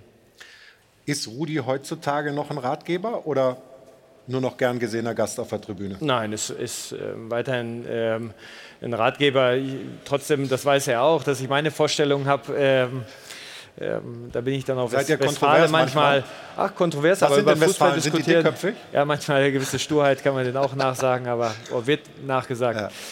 Nein, aber Rudi ist ja auch häufig in der Bayer Arena, hat noch ein Büro, äh, wir essen zusammen Mittag und dann diskutieren wir natürlich über Fußball. Das ist, das ist keine Frage und tauscht sich über alle möglichen Sachen aus, über Bayern 04, aber über andere ähm, sozusagen sportliche Sachen. Und ähm, deswegen, man, ich finde, man, das, das Selbstvertrauen sollte ja auch jeder haben, zu sagen, okay, ähm, ich finde meinen eigenen Weg, aber ich profitiere auch oder nutze das, das Wissen oder Erfahrung von Älteren. Und ähm, deswegen heißt es ja nicht, dass man es genau so macht, aber, aber man kann äh, vielleicht seinen Weg noch ein bisschen besser justieren. Du hast ja gerade schon ein bisschen über die Neuzugänge, die dann gepasst haben, äh, in diesem Jahr gesprochen. Ähm, Ruth kann uns da nochmal ein Update geben und ein bisschen zusammenfassen, welche Personen da dazu kamen bei Bayern 04 Leverkusen. Das mache ich sehr gerne. Simon Rolfes hat ja gerade schon die Führungsspieler und Führungstypen angesprochen. Und wir schauen mal auf das Tableau, das die Neuzugänge des Sommers und dann auch die zwei aus dem Winter äh, nochmal abbildet. Wir sehen eben Granit Xhaka, der ja definitiv ein Führungsspieler ist, der von Arsenal zurück in die Bundesliga geholt wurde. Nebenbei auch schon die Trainer A-Lizenz der U äh, UEFA ausübt. Also er wird selbst auch eine Trainer werden, wenn er das mal anstrebt in der Zukunft. Dann haben wir Jonas Hofmann von Gladbach. Wir haben Josip Stanisic, der von den Bayern ausgeliehen ist und ja auch getroffen hat. Äh, Victor Boniface, bis vor seiner Verletzung eher der Mann für die Tore, absolut überragend. Und Alejandro Grimaldo ablösefrei von Benfica geholt. Und dann kam jetzt im Winter noch äh, Borja Iglesias und Nathan Teller mit dazu. Das ist schon erstaunlich. Und dann kommt da eben aus äh, München, es ist schon kurz angeklungen von Uli Hoeneß, ein Kommentar wie folgt. Der sagt, Sie haben aber auch ein bisschen Glück gehabt mit Ihren Transfers. Den Boniface haben alle anderen nicht gesehen und den Grimaldo, den kannte davor auch kein Mensch. Na, bin ich mir nicht ganz so sicher, denn Boniface, der war Torschützenkönig in der Europa League, hat auch gegen ähm, Leverkusen da gespielt in der vergangenen Saison und Grimaldo, der hat Champions League gespielt mit Benfica. Also man konnte die schon auf dem Zettel haben, aber anscheinend war Bayer Leverkusen da handlungsschneller oder Simon, äh, habt ihr euch wirklich allein um die beiden ähm, gekümmert und interessiert? Gab es um die Spieler keine Konkurrenz? Äh, leider war es nicht so, dass es gar keine Konkurrenz äh, gab, dass, dass keiner sich darum gekümmert hat. Aber wir waren bei, bei Grimaldo vor allem, da war uns früh klar, dass wir auf der Linksverteidigerposition was machen ähm, wollen. Und in diesem Sommer bei ihm die Chance haben, also dadurch, dass er eben ablösefrei war, der Vertrag auslief. Wir hatten den schon länger dem, ich glaube, das erste Mal war ich 2019 im Januar oder sowas, habe in Lissabon mir den Spieler angeguckt, aber es gab nie die Konstellation, dass es, dass es gepasst hat. Und wir hatten immer auf dem, ihn auf dem Zettel, dass er ein Spieler ist, der zu unserer Spielweise gut passen könnte. Und jetzt, das ist dann natürlich schon so, ein bisschen Glück braucht man auch. Ähm, ich glaube, es war kein Zufall, Glück ist nicht Zufall, aber oh. man, man, braucht dann, äh, oh. doch, muss, das, muss ich wieder oh, bezahlen. Ja, aber oh, yeah, yeah.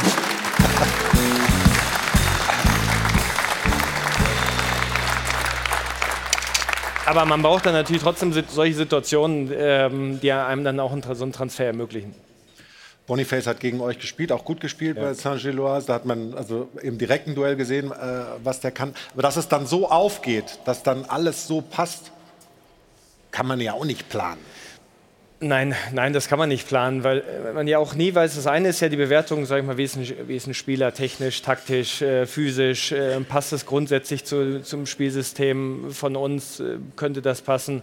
Manchmal holt man ihn ja auch ein bisschen aus einer anderen Spielweise raus und, mhm. und denkt, okay, passt es in unser Puzzle? Was aber dazu kommt, ist ja auch noch ein, äh, ja, der Mensch. Welcher fühlt er sich wohl, fühlt er sich in der Mannschaft wohl, äh, ein Wechsel vielleicht aus einem anderen Land, manchmal einer anderen Kultur. Ähm, wir haben Spieler aus Südamerika, der fehlte leider Arthur äh, in der Aufstellung, äh, der bis, leider ein bisschen Verletzungspech hat, der ein äh, absoluter Topspieler wird, bin ich ganz fest von überzeugt. Und ähm, diese Sachen kannst du ja nicht, kannst du nicht planen, aber du kannst versuchen, und da äh, betreiben wir auch einen extrem hohen Aufwand, auch was du vorhin sagtest bezüglich Organisation, mhm. Prozesse, Strukturen, dass die Spieler sich schnell integrieren und dass, die, dass sie das Gefühl haben, schnell ja, ein familiäres Umfeld zu haben, wo sie, wo sie sich wohlfühlen, aber gleichzeitig aber auch, wo sie wissen, dass viel gefordert wird in, in, jedem, in jedem Training. Und das Gefühl, dass es passen könnte, das hatten wir schon in der Vorbereitung. Ähm, da haben wir in Marseille ein Spiel gehabt vor 60.000, das war wie, wie Europapokal, äh, ein Freundschaftsspiel. Und da ist, ist, ist, ist, was Besonderes entstanden. Das muss man sagen. Da haben wir gesagt, okay, das äh, war wie Europapokal und die Mannschaft in der Lage, fußballerisch auf, auf hohem Niveau zu spielen, aber auch ähm, mit, mit dem gewissen Etwas. Wie läuft das ab bei diesen Spielern, die man verpflichtet bei Transfers. Gibt es da auch Spieler dabei, die klare Trainertransfers sind, wo, wo, wo Xavi sagt, äh, den, also wir erinnern uns hier äh, an äh, Guardiola, der gesagt hat, den oder, oder, oder niemand so ungefähr.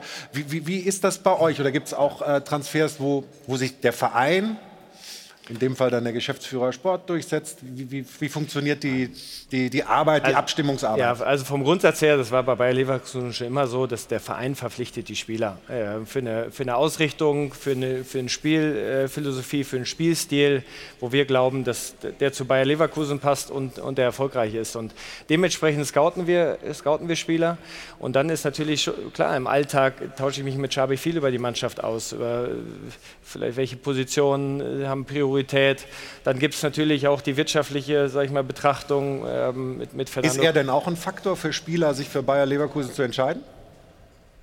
Ja, natürlich ist er auch, ist er auch ein Faktor, äh, wie der Trainer natürlich ist. Also gerade bei Naja, aber er ist ja ein besonderer Typ. ja, ja, natürlich. Und, und äh, nein, jeder Trainer ist, ist wichtig für einen Transfer. Und natürlich hat Xabi durch seine Spielerhistorie ähm, auch, auch Überzeugungskraft, die wir versuchen dann mitzunutzen. Und am Ende ist die Entscheidung, ähm, sag ich mal, fällt, fällt in, in, mit, mit Werner Wenning, dem Gesellschafter, äh, Fernando Caro, ähm, mit mir als Geschäftsführer und, und, und Xabi zusammen. Und das sind alle Spieler, die wir geholt haben, sind alle Spieler von uns, von uns allen. Und ähm, wir diskutieren darüber. Am Ende die Verantwortung ähm, hat der Verein, die, die, die, äh, die habe ich bei Spielertransfers, der Xabi bei der Aufstellung.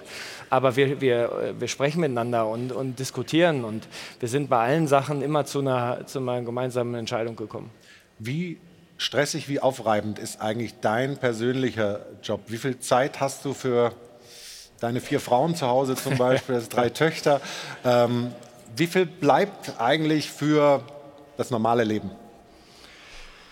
Ja, also es ist natürlich kein 9-to-5-Job ohne Frage, ähm, außer Sondern würde ich sagen, länger, an, äh, so, sondern länger, aber auch ähm, natürlich das, eigentlich das ganze Jahr. Weihnachten ist häufig so eine Woche, die ist äh, fantastisch, ähm, da ist einfach Ruhe. Ähm, da lässt jeder jeden sozusagen auch ein bisschen in Ruhe. Aber ansonsten ist natürlich wichtig, dadurch, dass immer was ist, auch in der Sommerpause, wenn die Spieler in, in, in Urlaub gehen oder auch, auch, die, auch die Trainer, geht es ja weiter. Dann sind Transfers, also das ganze Jahr äh, passiert ja was. Und deswegen ist es, ist es wichtig, dass man dass man Zeitfenster sich schafft, aber gleichzeitig auch ein gute, äh, ja, gutes Team um sich drumherum hat, die, die einem zuarbeitet. Zeitfenster, wo das Handy ist, aus ist? Oder, oder wo das Handy? Ja, das Handy, ja, Handy, ist, äh, Handy ist eigentlich nie so richtig aus, aber ähm, zum Länderspielpausen sind dann schon die Wochen, mhm. die bei uns auch ruhiger sind und den Fehler habe ich am Anfang gemacht. Da habe ich dann in der Länderspielpause alle Termine gemacht, die ich äh, in den englischen Wochen nicht gekriegt habe. Ähm, den Fehler mache ich nicht mehr, sondern in Länderspielpausen ist dann wirklich auch die erste Woche häufig wo ich zu Hause bin, mit der Familie Zeit verbringen. Und ähm, ja, aber so ab und zu mein Telefonat ist ja kein Problem, aber, aber jetzt nicht, dass die Termine Wochen dann Die Vier-Tage-Woche wird es nicht geben für Geschäftsführersport. nein, nein, nein, nein. Nein, dafür liebe ich das ja auch viel zu sehr. Also es ist ja nicht so, dass ich, dass ich mich danach sehne, äh, möglichst viel frei zu haben, sondern ähm, man muss mit voller Passion dabei sein und äh, bei, bei dem, das ist. Ähm, wie gesagt, es ist kein Job, das ist Passion, äh, meine, meine, Aufgabe. Und dementsprechend äh, versuche ich immer wieder zu gucken, wo wir uns verbessern können, was wir machen können. Und äh, das hört auch nicht auf, wenn ich zu, also zu Hause bin, häufig. Dann ist es Stress, aber positiver Stress hoffentlich, wünsch, hoffe ich ja. äh, für dich. Aber Stefan, wenn man das so hört und wenn man es auch sieht, vor allem dann das Ergebnis auf dem Feld, dann muss man schon sagen, dass da richtig gute Arbeit gemacht wird, offensichtlich bei Bayern 04, oder? Ja, 100 Prozent. Also da sind ja auch dann die richtigen Leute an den richtigen Positionen und nicht nur Simon, auch mit dem Rudi, glaube ich, noch mal hinten dran, wo man sich immer einen Ratschlag holen kann, ist enorm wichtig, wird auch in Zukunft enorm wichtig sein. Ähm, sie haben da was Großes aufgebaut und jetzt gilt es natürlich, diese Mannschaft dann auch zusammenzuhalten für die nächsten zwei, drei Jahre, um da vielleicht wirklich eine kleine Geschichte zu schreiben. Und dieses Thema machen wir gleich noch, weil das ist natürlich hochinteressant. Der Trainer weckt Begehrlichkeiten, viele, viele Spieler wecken Begehrlichkeiten. Äh, wie kann man sozusagen dieses Interesse, das internationale Interesse möglichst fernhalten und eben was aufbauen, was längerfristig oder mittelfristig hält? Das wollen wir ähm, mit Simon Rolfes noch besprechen, aber wir gucken noch mal auf den FC Bayern, weil auch da fragen wir uns natürlich, was müssen jetzt für Prozesse äh, eingeleitet werden, was für Selbstreinigungskräfte vielleicht auch aus der Mannschaft braucht es, damit die Bayern wieder in die Spur kommen.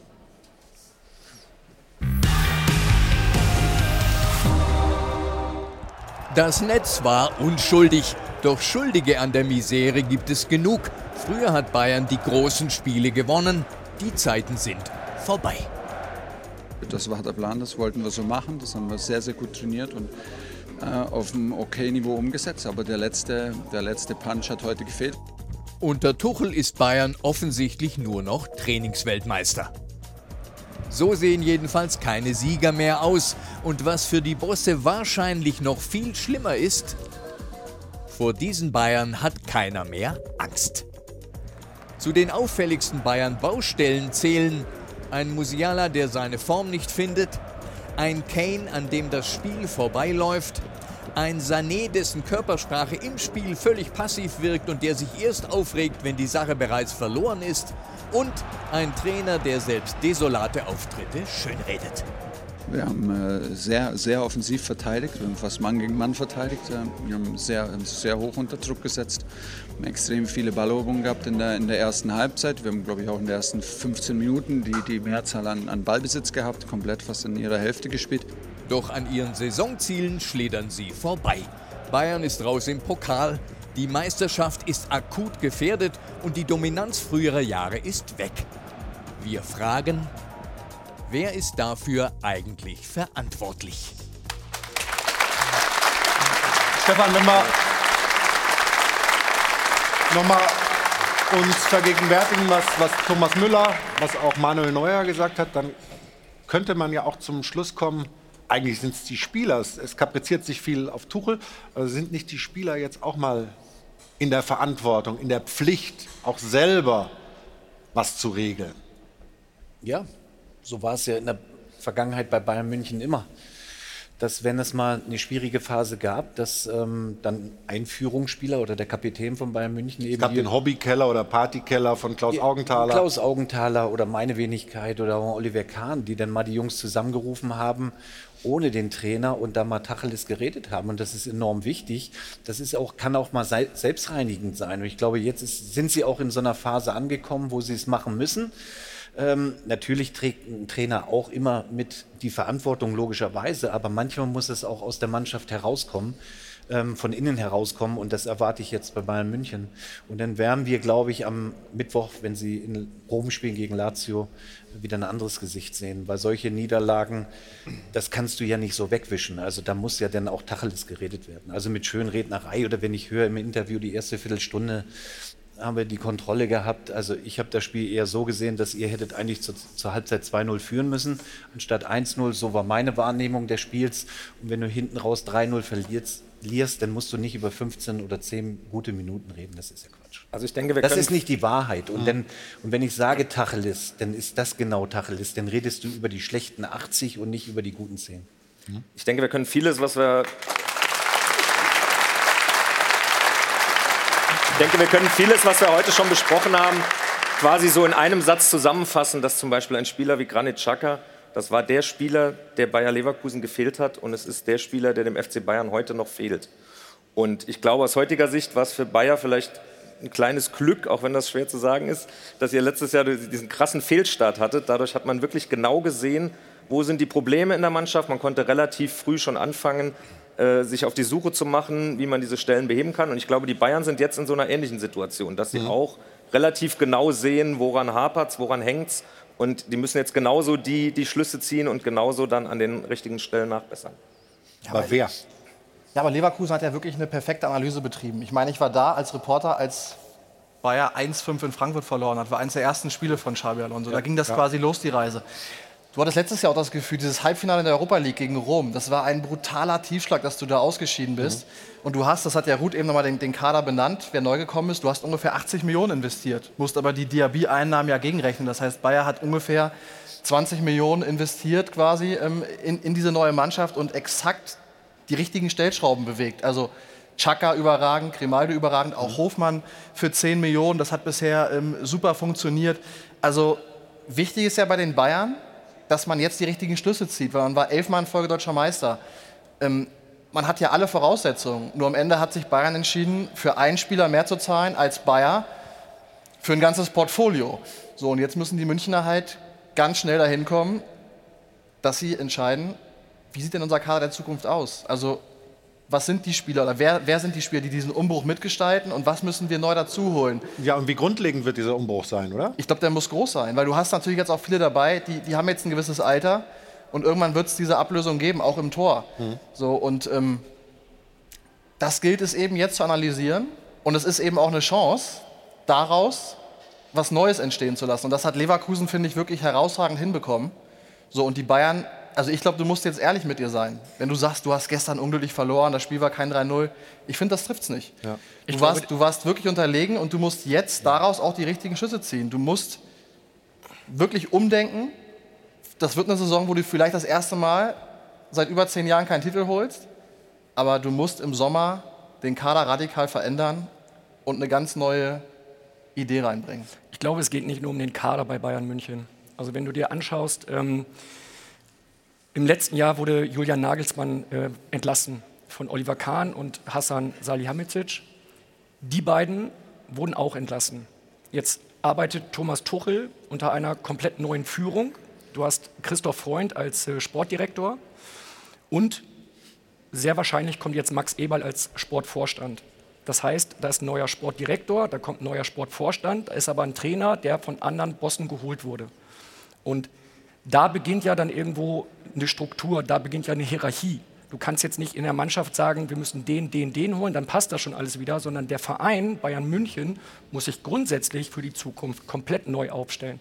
Und da wird es, glaube ich, sehr interessant sein, was kann Max Eberl mitbringen in den Verein? Welche Macht hat er auch direkt von Anfang an? Was kann er mitbestimmen? Mhm. Und dann, und da können wir lange drum rumreden, stellt sich irgendwann die Frage, Thomas Tuchel und der FC Bayern, passt das zusammen? Und ich habe aktuell den Eindruck, Stefan, korrigiere mich gerne, ich glaube, es passt nicht zusammen.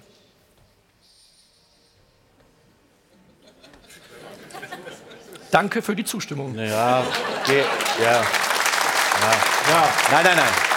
Denk mal drüber nach, Stefan. Nein, nein, nein, ganz kurz, weil das, ich kann das so jetzt nicht. Äh, also die Spieler stehen auch schon in der Verantwortung. Also nicht immer alles auf den Trainer, Trainer schieben. Du hast ja gerade diesen Umbruch auch erklärt, den habe ich letzte Woche auch erklärt. Da habe ich den Hassan her, weg, Olli weg. Dann äh, gehst du mit einem dünnen Kader in die neue Saison. Also das hat das Arbeiten äh, für Thomas Tuchel auch nicht einfach gemacht. Das muss man mal sagen. Ich glaube, dass die Spitze, die Führung des Vereins sich auch hinterfragen muss, die Dinge geordnet oder geordnet in die Zukunft zu gehen. Nicht nur im Team, sondern auch im, um, äh, das Team, um das Team herum. Na, glaub, das ist ganz wichtig. Ich glaube, dass Thomas Tuchel auch ein toller Trainer ist. Ich glaube nur, dass es in der jetzigen Konstellation beim FC Bayern einfach nicht passt. Für beide Seiten nicht. Übrigens, wenn die Musik anfängt zu spielen, dann machen wir meistens eine Pause. Deswegen, also für, für die Besser so. Zukunft könnt ihr Also euch schon mal ein dachte, bisschen. fährt- ich wir dachte, haben hier der eine- fast eine. Musik, fast so eine Musiksendung. Ähm, ja, wir wollen gleich noch mal zur Sebener Straße schalten.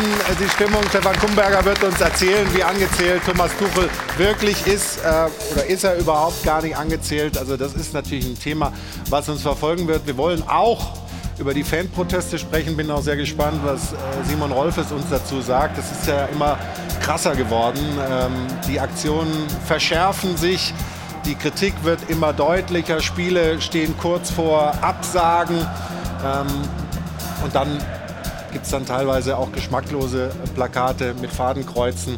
Aber irgendwie muss man ja wieder zusammenkommen. Wir werden gleich mit einem Fanvertreter sprechen und hoffen, dass wir irgendwo so einen Weg einläuten, wo man wieder zur Verständigung findet. Weil ehrlicherweise, ich finde zumindest, so macht es gerade wenig Spaß. Gleich mehr hier bei uns im Stahlwerk Doppelpass.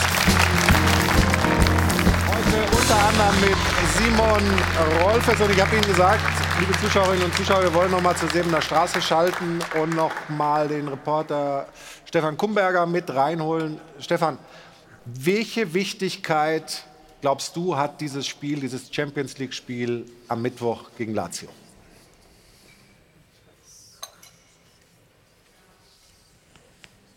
ein bisschen die Scharte wieder auswetzen, die man sich da eingefangen hat in Leverkusen. Aber grundsätzlich ist natürlich ein gewisser Teil der Saison schon ein bisschen im Eimer, muss man sagen. Im DFB-Pokal ist man raus. In der Meisterschaft sind es jetzt fünf Punkte. Die Champions League kann da trösten. Aber dann muss natürlich schon eine richtig gute Leistung her und dann muss man mindestens bis ins Halbfinale kommen. Ansonsten ist die Saison wirklich ähm, nicht Bayern-like, wie man sagen würde. Was würde eine titellose Saison auch für Thomas Tuchel bedeuten? Kann er das überstehen? Also in einer titellosen Saison wird beim FC Bayern, so wie ich ihn kennengelernt habe, immer jeder hinterfragt und jeder Stein wird umgedreht und dazu gehört auch der Trainer. Das ist ganz selbstverständlich, das ist so an der Säbener Straße. Aber es werden natürlich auch die Verantwortlichen sich selbst hinterfragen, welche Fehler haben wir vielleicht auf dem Transfermarkt gemacht, welche Spieler haben wir da geholt, haben wir wirklich die Charaktere in der Mannschaft, die uns so ein Spiel in Leverkusen oder lass es bei Manchester City oder bei Real Madrid sein, ein Spiel mal drehen können. Wenn wir uns die gestrige Aufstellung mal ansehen, ähm, mit Boe, mit Masraui, mit Kim, Dyer und auch äh, Upamecano, da müssen sich die Bayern schon fragen, sind das die Spieler, die uns in Zukunft äh, solche Spiele dann eben gewinnen können. Ähm, ein Thomas Müller hat nicht gespielt, ein Josor Kimmich hat nicht gespielt. Also grundsätzlich wird nach einer titellosen Saison, und das haben wir ja alle schon mal erlebt, die zumindest älteren, im Jahr 2012, da wird jeder Stein umgedreht und alles wird hinterfragt. Trainer, verantwortliche Spieler. So, und bevor uns jetzt die Tonleitung irgendwie noch ganz abschmiert, sage ich danke dir, Stefan. Grüße an die Sebener. Und jetzt hat die Ruth ein paar Beobachtungen hier äh, angestellt im Publikum.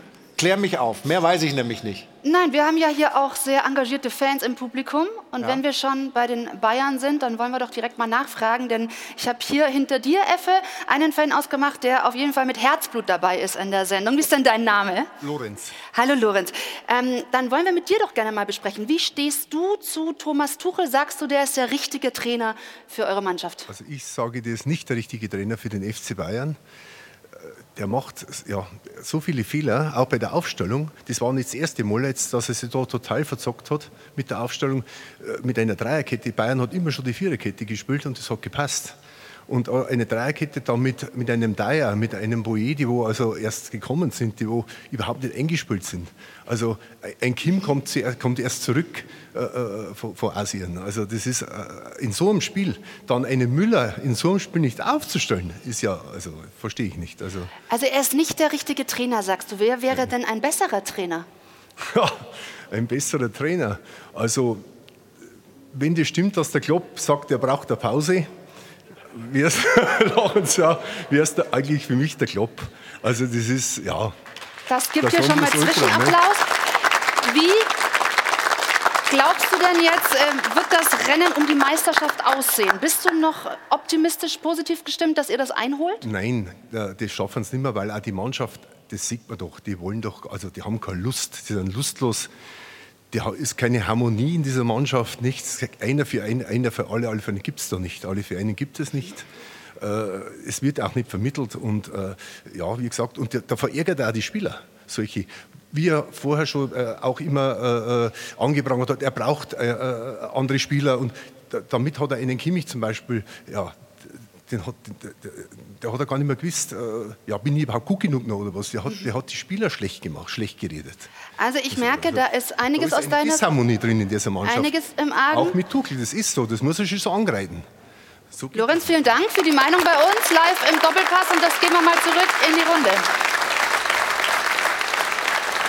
Dankeschön, immer wieder interessant, die Meinung von Zuschauern, von Fans zu hören. Und äh, wenn wir bei den Fans sind, dann sind wir natürlich schnell bei der aktiven Fanszene, bei den Ultras, die momentan eine große Protestwelle ausgelöst haben, protestieren, Spiele stehen kurz vor dem Abbruch.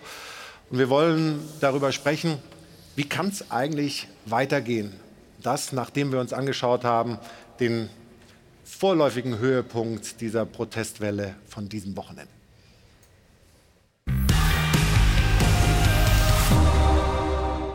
Wenn Tennisbälle fliegen, ruht der Fußball. Wahlweise verhindern auch Schokotaler die Spielfortsetzung. Scheiß DFL, nix Neues. Aber so haben die Fanproteste in den deutschen Bundesligen eine neue Dimension erreicht. Sie richten sich allgemein gegen die verkommene Fußballbranche und ihr Kommerzstreben und ganz speziell gegen den Investorendeal, den die DFL vor kurzem auf den Weg gebracht hat. Die Proteste dagegen kosten Nerven und Zeit. Mal gut zehn Minuten wie am Freitagabend in Dortmund oder so wie gestern in Mönchengladbach.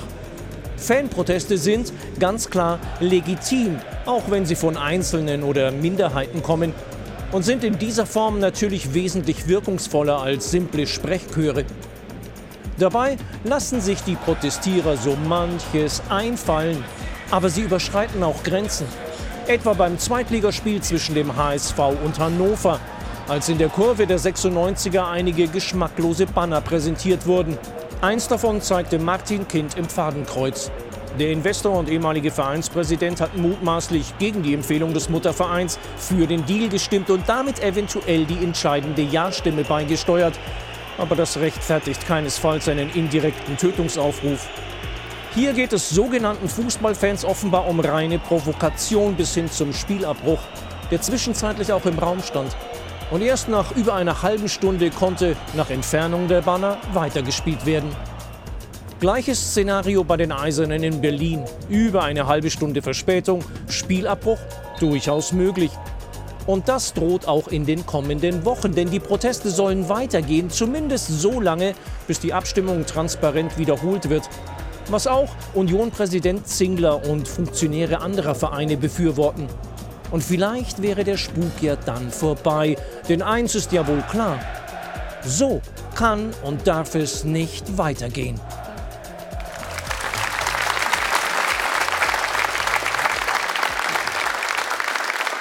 Simon, was ist deine Haltung zu diesen Protesten gegen den Einstieg eines Investors bei der DFL? Ja, die Frage ist ja, ob es sozusagen, ob wir, das eine ist sozusagen die Form des Protestes, ähm, was ich, ähm, dass man gegen Sachen protestiert, das ist äh, freie Meinungsäußerung und das sollten wir in Deutschland auch, äh, auch tunlichst ähm, beibehalten, dass, dass wir das akzeptieren und darüber vielleicht auch diskutieren. Ähm, Spiele zu unterbrechen ist, ist für mich trotzdem ähm, eine Grenze, die, die sehr ähm, überschreiten. Und was, was mein Problem ist, so ein bisschen, dass ähm, die inhaltliche Diskussion, zum einen, was bei der DFL gemacht wird vielleicht, wo, wo, Kritikpunkte sind, aber wenn man dann sieht, wie Vereine aufgestellt sind oder was Vereine ja auch für die Geschäftsentwicklung in, in den letzten 10, 20 Jahren gemacht haben, dass da doch selten Proteste von den, von den eigenen Fans gegen ihren eigenen Verein kommen, weil strategische Vermarktungspartnerschaften ist äh, gang und gäbe in der Bundesliga bei den einzelnen Clubs. Ähm, Borussia Dortmund ist an der Börse notiert, ist zu 95 Prozent sozusagen Anteile in, ähm, in, in Investorenhand sozusagen oder in Streubesitz von, von Kleinaktionären. Ich glaube, das, äh, das, der Signal Iduna Park wäre nicht 80.000 Zuschauer groß, äh, wenn es keine Investoren gegeben hätte. Dann wäre es immer noch ein Westfalenstadion mit 40.000 und 40.000 BVB-Fans müssten zu Hause bleiben. Ähm, wir sind seit 120 Jahren ein Club, der, der vom Investor unterstützt wurde. Die Allianz Arena will nicht ohne Investoren stehen. Also das sind ja alles Punkte, die, glaube ich, für eine Geschäftsentwicklung, aber auch nicht negativ für die Fans war, sondern für den Fußball und, und die Stadien attraktiver gemacht haben. Und äh, mir fehlt das total, dass es vielleicht mal in eine innerliche Debatte geht, aber auch ein bisschen die Doppelmoral, Nein zu Investoren in der DFL, aber in den einzelnen Clubs ist es gang und gäbe, auch in Deutschland. Und es wird, glaube ich, trotzdem fanfreundlich oder ähm, der Fan wird mitgenommen, auch in der Bundesliga. Es hat keine Züge wie, wie vielleicht mancher englische Club in der Premier League. Und deswegen kommt mir die, die inhaltliche Debatte bei den Sachen zu kurz. Mhm. Und auch ein anderer Punkt bezüglich der Abstimmung. Ja, ich hätte vielleicht bei der Bundeskanzlerwahl auch gerne manchmal ein anderes Ergebnis von der einen oder anderen Partei, aber wir wählen ja nicht so lange, bis, bis sozusagen das für jeden passt. Ja, es ist ein demokratischer Protest, ähm, Prozess, ja. Prozess der Abstimmung gewesen. Ja, Gut, er, war ähm, nicht, er ist nicht nachvollziehbar oder öffentlich zumindest. Er ja? ist nicht öffentlich. Gut, es gab eine Abstimmung sozusagen, ob es nicht, ob es geheim oder öffentlich ist. Aber jeder einzelne Verein oder über die Mitglieder, ja, durch die 50 plus 1 Regelung, kann bei Vereinen, Vereinen oder bei fast allen wählen die Mitglieder ja ihren Abgesandten, der dann in der DFL auch abstimmt. Ja. Und ähm, sag mal, diese Form auch, ist auch eine Form von, von Demokratie und Anerkennung von, von Prozessen der Demokratie, sollten auch Fans wahrnehmen. Wobei eine Sache mir noch wichtig ist, dann höre ich auf. es sind ja nicht alle Fans. Also auch gestern bei uns, nachdem das das dritte Mal dann da hier irgendwelche los, ja? Süßigkeiten äh, geschmissen wurden oder sonstige Sachen, gab es auch viele Fans, die gepfiffen haben, die es nicht verstehen können, dass mhm. dass das unterbrochen wird. Es ist ja nicht einfach Pauschalisierung Und, von Ganz kurz, Kai, be bevor du dich jetzt noch einmischst, ich möchte die Runde erweitern, äh, weil, wir, weil wir die Perspektive gerne der Fans auch hören wollen. Ähm, es gibt einen Fan. Fanvereinigung heißt Unsere Kurve. Da sind viele ähm, auch Anhänger von Bayer Leverkusen unter anderem äh, organisiert. Und äh, uns ist jetzt zugeschaltet Jost Peter, der für diese Vereinigung Unsere Kurve spricht und uns vielleicht ein bisschen mehr erklären kann über die Anliegen der Fans. Erstmal Grüße aus München.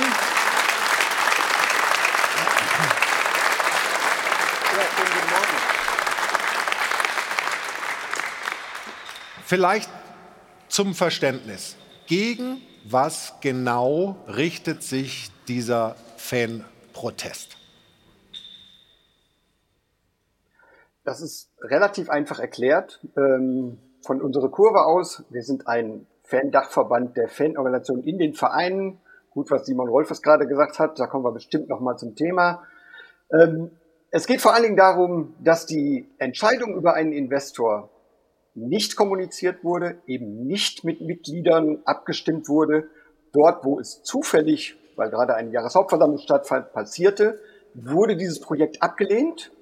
Und äh, darüber hinaus ist es eben so, dass mit der geheimen Abstimmung zumindest vermutbar ist, und dafür gibt es sehr große Argumente, dass die 50 plus 1 Regel gerade dort gebrochen wurde.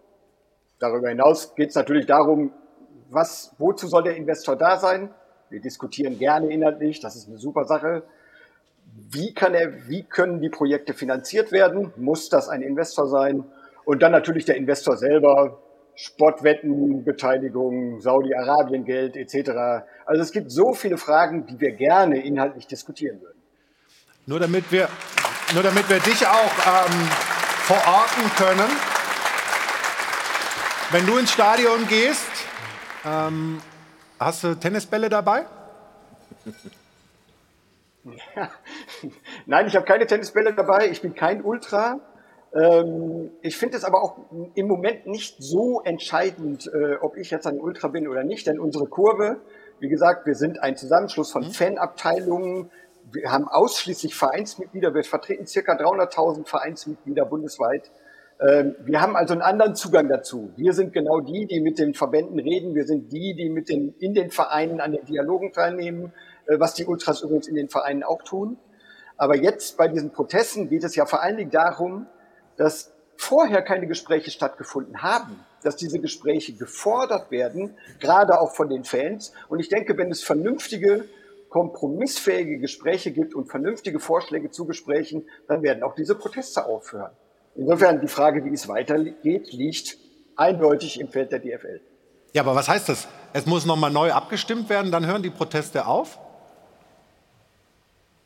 Das ist im Moment unsere Forderung, weil man muss sich ein bisschen konzentrieren. Ne? Man kann ja nicht sagen, wir haben sechs Forderungen und 80 hinterher. Ähm, allerdings ist ja noch unklar, ob eine Neuabstimmung so möglich ist. Das Entscheidende ist, dass alles, was jetzt passiert, öffentlich stattfindet und dass vor allen Dingen äh, die Unklarheit, wie Herr Kind abgestimmt hat und ob das überhaupt zur Mehrheit geführt hat, dass das endlich mal auf den Tisch kommt und nicht sich immer dahinter versteckt wird. Aber wir haben ja geheim abgestimmt. Trotzdem noch mal eine Nachfrage, bevor wir hier die Runde auch mit reinnehmen. Jetzt gesetzt den Fall, es würde neu abgestimmt und es kommt das gleiche Ergebnis raus. Pro Investor. Sind die Proteste dann vorbei? Oder wird so lange protestiert, bis der Investor weg ist? Äh, wie das in den Fans in Deutschland, also in dem Ultrabündnis aufgenommen wird, weiß ich nicht. Bei unserer Kurve weiß ich, dass wir demokratische Entscheidungen respektieren. Aber das ist ja eine demokratische Entscheidung gewesen. Und äh, ganz kurz vorweg, auch wenn ich mich jetzt einmische. Ähm, ja, bitte misch dich ähm, ein. Ich kann die Proteste total nachvollziehen, weil du im Fußball Entwicklungen hast und ich glaube, dass da auch vieles vermischt wird. Bei der FIFA, wir haben den Videoschiri, wir haben jetzt diesen ja, ja, gut, aber Prozess. Genau. Ich kann verstehen, dass man als Fan irgendwann ins Stadion geht und sagt, es reicht. Dieser Prozess, so wie er jetzt stattfindet, ist sehr sauber von der DFL aufgesetzt. Die Vereine hatten im ersten und im zweiten äh, Prozess hatten sie die Möglichkeit, bei der ersten und zweiten Abstimmung zu sagen, wir wollen das öffentlich machen. Das hat keiner gemacht. Hannover 96 hat Martin Kind angewiesen, abzustimmen im Sinne von Hannover 96. Hannover 96 hat mit Martin Kind seit Ewigkeiten Streitereien. Am Freitag bei dem Spiel Hamburg gegen Hannover spielt Kühne gegen Kind. Also da kann man sagen, der Kind ist schon lange in den Brunnen gefallen. Mhm. Und wenn du jetzt nach vorne schaust und ich höre, dass ein, eine Diskussion gewünscht ist, die DFL hat einen Riesenfehler gemacht. Sie haben schlecht kommuniziert. Sie haben zum Beispiel am Donnerstag in einer Pressemitteilung bekannt gegeben, dass Aki Watzke gesprächsbereit ist und auf Fanvertreter zugehen möchte. Das Problem ist, die Fanvertreter, korrigieren Sie mich gerne, ähm, haben das größtenteils aus dieser Pressemitteilung erfahren. Sprich, da findet keine Diskussion auf Augenhöhe statt. Und das ist für mich der Moment, wo diese Proteste nicht ewig weitergehen können, wo die DFL auch einen klaren, großen Schritt auf die Fans zugehen muss, um zu sagen, lasst uns reden. Nur dieses Gesprächsangebot der DFL sollten die Fans dann, bezogen auf Aki Watzke, auch annehmen. Warum ist es nicht angenommen worden? Warum ist dieser, dieser Schritt der DFL auf die Fanszene zu abgelehnt worden? Nun, es ist ja nicht so, dass sich Fans vorher nicht inhaltlich geäußert hätten. Und ähm, in diesem Gesprächsangebot, was eben ausschließlich über die Pressemitteilung kam, äh, die Einladungen, die versandt worden sind, ähm, haben nicht viel mehr Inhalt enthalten, war eigentlich die Message, äh, liebe Fans, ihr habt da wohl nicht was ganz genau verstanden, wir wollen euch das nochmal erklären. Ja.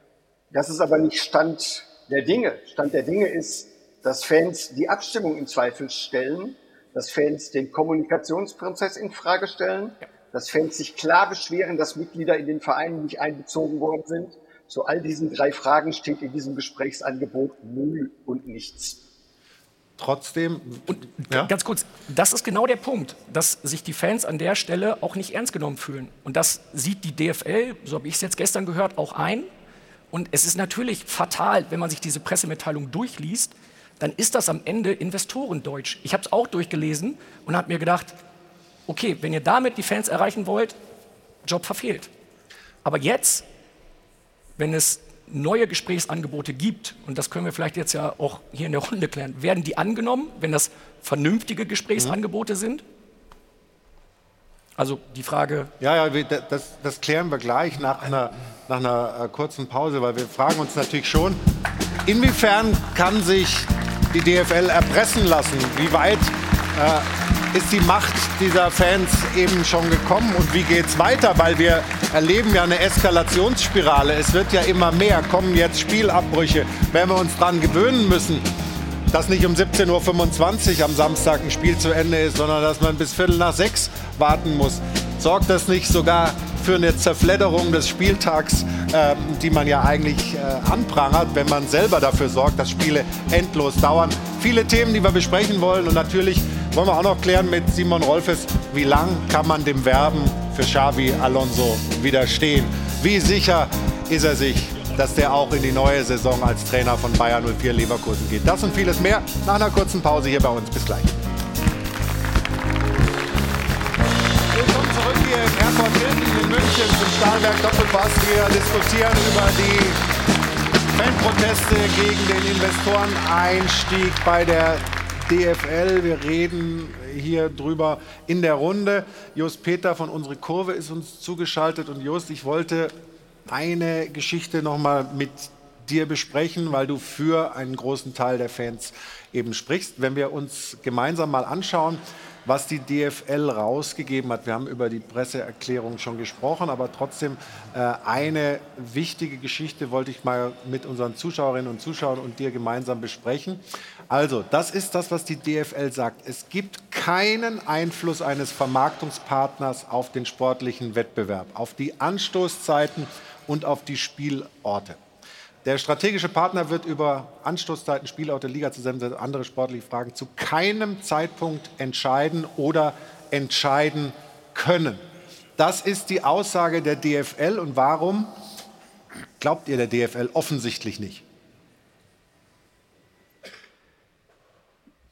Wir glauben der DFL, dass äh, ihm auf vertraglicher Seite alles getan wird, um genau diese Ziele zu erreichen. Umgekehrt ist es aber so, Dort wird ein Vertrag über 20 Jahre geschlossen. Und wenn ich die letzten 20 Jahre zurückschaue, was sich in Sachen Kommerzialisierung, Spielzeitenverlegung, Spieltagsaufsplitterung etc. getan hat, dann ist das eine Entwicklung, die ich mit einem wohlgemerkt renditeorientierten Investor nur beschleunigen werde und nicht stoppen. Diese Aussage tut so, als ob diese Entwicklung jetzt gestoppt sei. Im Gegenteil. Dann will ich das mal reinnehmen in die Runde. Warum glauben offensichtlich die Fans, dass dieser Investoreneinstieg, und man muss ja noch mal erklären, da geht es um Vermarktungserlöse, Prozentsatz gibt man ab an den Investor, der jetzt im Vorhinein schon eine Summe um die eine Milliarde äh, der DFL gibt. Also man zieht sozusagen Zahlungen vor, die man über 20 Jahre dann erwirtschaftet. Der Investor erhofft sich davon eine Rendite. Weil letztlich schadet es ja, zumindest für mein Verständnis, niemandem momentan, oder? Nein, für mein Verständnis auch nicht. Und was wir, äh, was uns doch allen klar sein muss, dass es diese, äh, ich sag mal, was es vielleicht in den 80ern gab, dass es alles irgendwie Vereine waren, die so ein bisschen ehrenamtlich geführt ähm, worden sind, dass die Zeiten ja längst vorbei sind. Und auch auch die ganzen An äh, sagen wir, Annehmlichkeiten, aber Services auch für Fans, die es gibt, äh, dass du nach dem Spiel kannst auf deinem Handy alles gucken. Das wird ja nicht einfach so ähm, finanziert oder von heute auf morgen gebaut oder die ganzen Stadien, was ich vorhin auch schon sagte. Und ähm, ja, ich will nicht mehr. Ich, hab, ich war als kleiner Junge in meinem ersten Bundeswehrspiel in, in Bremen in der Ostkurve. Ähm, Kai, du kennst vielleicht die Bremer Ostkurve. Äh, ohne Dach und allem und ganz viel Wind und Regen. Ja, das war kein Erlebnis, was, äh, was mir nachhaltig Freude bereitet hat, sozusagen, da zugeschüttet zu werden. Und wenn man heute die Bundesheerstadien sieht, da beneidigen uns ja äh, wahnsinnig viele auch um die Stimmung, aber die Stadien, das, das ganze Paket. Und das ist auch ein Teil einer, eines Business Developments. Und äh, dass äh, Leute auf, äh, was die DFL jetzt auch einfach machen will, international, dass sie auf allen Devices dann Sachen äh, im Teil an der Bundesliga haben, äh, teilnehmen können und gucken können, das ist auch Teil vom Business Development. Und das bedeutet für mich aber nicht, dass wir die Fans lokal vor Ort nicht mitnehmen. Also ich glaube, dass unsere Fans nicht das Gefühl haben, dass wir sie nicht mitnehmen. Auch wenn, obwohl wir noch nicht mal ein 50 plus 1 Verein sind. Aber die haben das Gefühl, ähm, dass wir sie in Sachen einbeziehen, die entwickeln das Trikot zum Beispiel mit sonstigen Themen, sind in ganz vielen Sachen involviert, ähm, Ticketpreise im Stadion, alles mögliche, gibt es unterschiedliche Arbeitsgruppen. Ich glaube, dass es, ein, dass es diesen Spagat oder diesen Mix geben kann und nicht, sich nicht ausschließt. Und auch andere Vereine haben ja die Fans gut abgeholt. Ne? Also mhm. Borussia Dortmund zum Beispiel hat das äh, sehr intensiv gemacht. Und ähm, ich komme immer wieder an den Punkt, wenn Fans in ihre Vereine schauen oder schauen würden, Beispiel Hannover, ja. Beispiel HSV, dann kommst du dahin, dass der Protest schon längst hätte erfolgen müssen. Da wurden aber dann von den Geldern oftmals Spieler gekauft und das wurde dann gefeiert. Ja. Und Protest ja bis hierhin und jetzt, wir hatten eben kurz vor der Werbung darüber gesprochen, wird so ein Gesprächsangebot jetzt angenommen oder nicht? Das wäre jetzt halt meine Frage. Ja, und, die, und ja die, Frage wichtig, ist ja, Protest irgendwann auch zu einem dass der sinnhaftig ist, dass du eben dann auch in den Dialog, in eine Kommunikation kommst. Und was ich noch ergänzen möchte, also Menschen gehören nicht ins Fadenkreuz. Das ist, was ich, das da, also finde diese, ich diese, diese Eskalationsspirale. Und ähm, da erwarte ich mir auch, dass dann Fans auch solche Sachen im Blog ganz klar ansprechen und sagen, so ein Schild halten wir nicht hoch. Also Menschen in einem Fadenkreuz im Jahr 2024, wir haben so viel Krieg auf der Welt, das finde ich furchtbar. Und damit wertet sich die Fanszene auch ab, weil bei allem verständlichen Protest für Sachen und bei allem, was Simon auch gesagt hat, wir sind in einer Demokratie, wir müssen andere Meinungen aushalten, wir müssen darüber sprechen, wir können in Kommunikation gehen, aber was da äh, am Freitagabend passiert ist bei, beim HSV gegen Hannover, das ist für mich unerträglich, muss ich ehrlich sagen. Gehe ich voll mit und mich interessiert einfach, Just, ist das auch aus deiner Sicht, aus äh, der Sicht eurer Fanvereinigung, eures Fanvereins, äh, eine Grenzüberschreitung? Geht das zu weit? Das ist ja gerade in dem Fall, den wir jetzt äh, erlebt haben von den Hannover-Fans, weder Sinn und Zweck noch äh, Mittel gewesen, sondern da ging es einfach darum, und wer die Transparente, die darüber äh, gezeigt wurden, gelesen hat, da ging es einfach darum, wie ich ohne Tennisbälle eine Spielunterbrechung hinkriege. Und das läuft über den Drei-Stufen-Plan des DFB. Und die Hannover-Fans haben da vielleicht einen sehr taktischen Weg gewählt. Aber es ging mit Sicherheit nicht darum, als erstes Herrn Kind in den Fadenkreuz zu stellen, sondern es ging darum, naja, also, wie bekomme ich eine Spielunterbrechung hin. Das, okay das haben sie gemacht. Und um das jetzt deutlich zu sagen, da muss ich kurz ausreden, äh, es gab auch keinen Spielabbruch. Die Transparente wurden eingerollt, Ziel erreicht, fertig war der Lack. Aber nun ja, dürfen wir nicht also vergessen, man kann ja zu Herrn Kind stehen, wie man will, aber Herr Kind ist ein Mensch, der sich in einem Fadenkreuz sieht, in einem vollbesetzten Stadion. Ich finde, dass, dass man da überhaupt noch von, von einem taktischen, von, von, von Taktik redet, finde ich echt ein bisschen fast schon pervers. nee, keineswegs. Äh, man muss das jetzt mal so sehen. Ultras also ich möchte mich nicht in einem Fadenkreuz sehen. Also äh, wirst, wirst du, glaube ich, noch nicht. Das kann ich dir, glaube ich, dies, äh, Ja. garantieren. Ja, das ist so, das ist so Ultraszenen. Da müssen wir auch mal beim Thema bleiben und das Ding nicht hochspulen. Wir neigen nicht. zur Also Provokation. Ultraszenen, Ultraszenen neigen, Ultraszenen neigen zur äh, Provokation. Ultraszenen neigen dazu, auch historisch sozusagen Anknüpfungen zu finden. All das ist hier gegeben. Es zielt aber niemand mit einem Gewehr auf Herrn Kind. Und das wird auch nicht passieren. Aber finden Sie das gut oder ist nicht? es so, dass hier immer Finden Sie das gut oder nicht? Ja oder Unsere, nein? das ist nicht das Stilmittel. von- Das ist nicht das Stilmittel von unserer Kurve. Wir sind in den Vereinen aktiv. Wir sind genau da aktiv. Auch darauf möchte ich nochmal zu sprechen kommen. Wir sind da aktiv, worüber gerade von euch geredet wurde, nämlich im direkten Kommunikationsprozess in den Vereinen.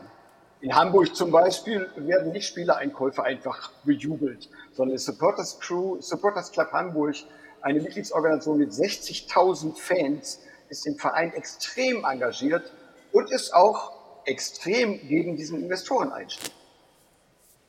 Ja, Also auch kann, wenn wir kann, das- ich, aber- kann, auch wenn wir kann da- ich jetzt, kann ich jetzt sagen, ähm, lustiger Zufall. Ähm, Sie können sich mal durchlesen im Handelsregister. Bei handelsregister.de ist äh, die letzte Hauptversammlung des Hamburger Sportvereins. Das Protokoll ist hochgeladen.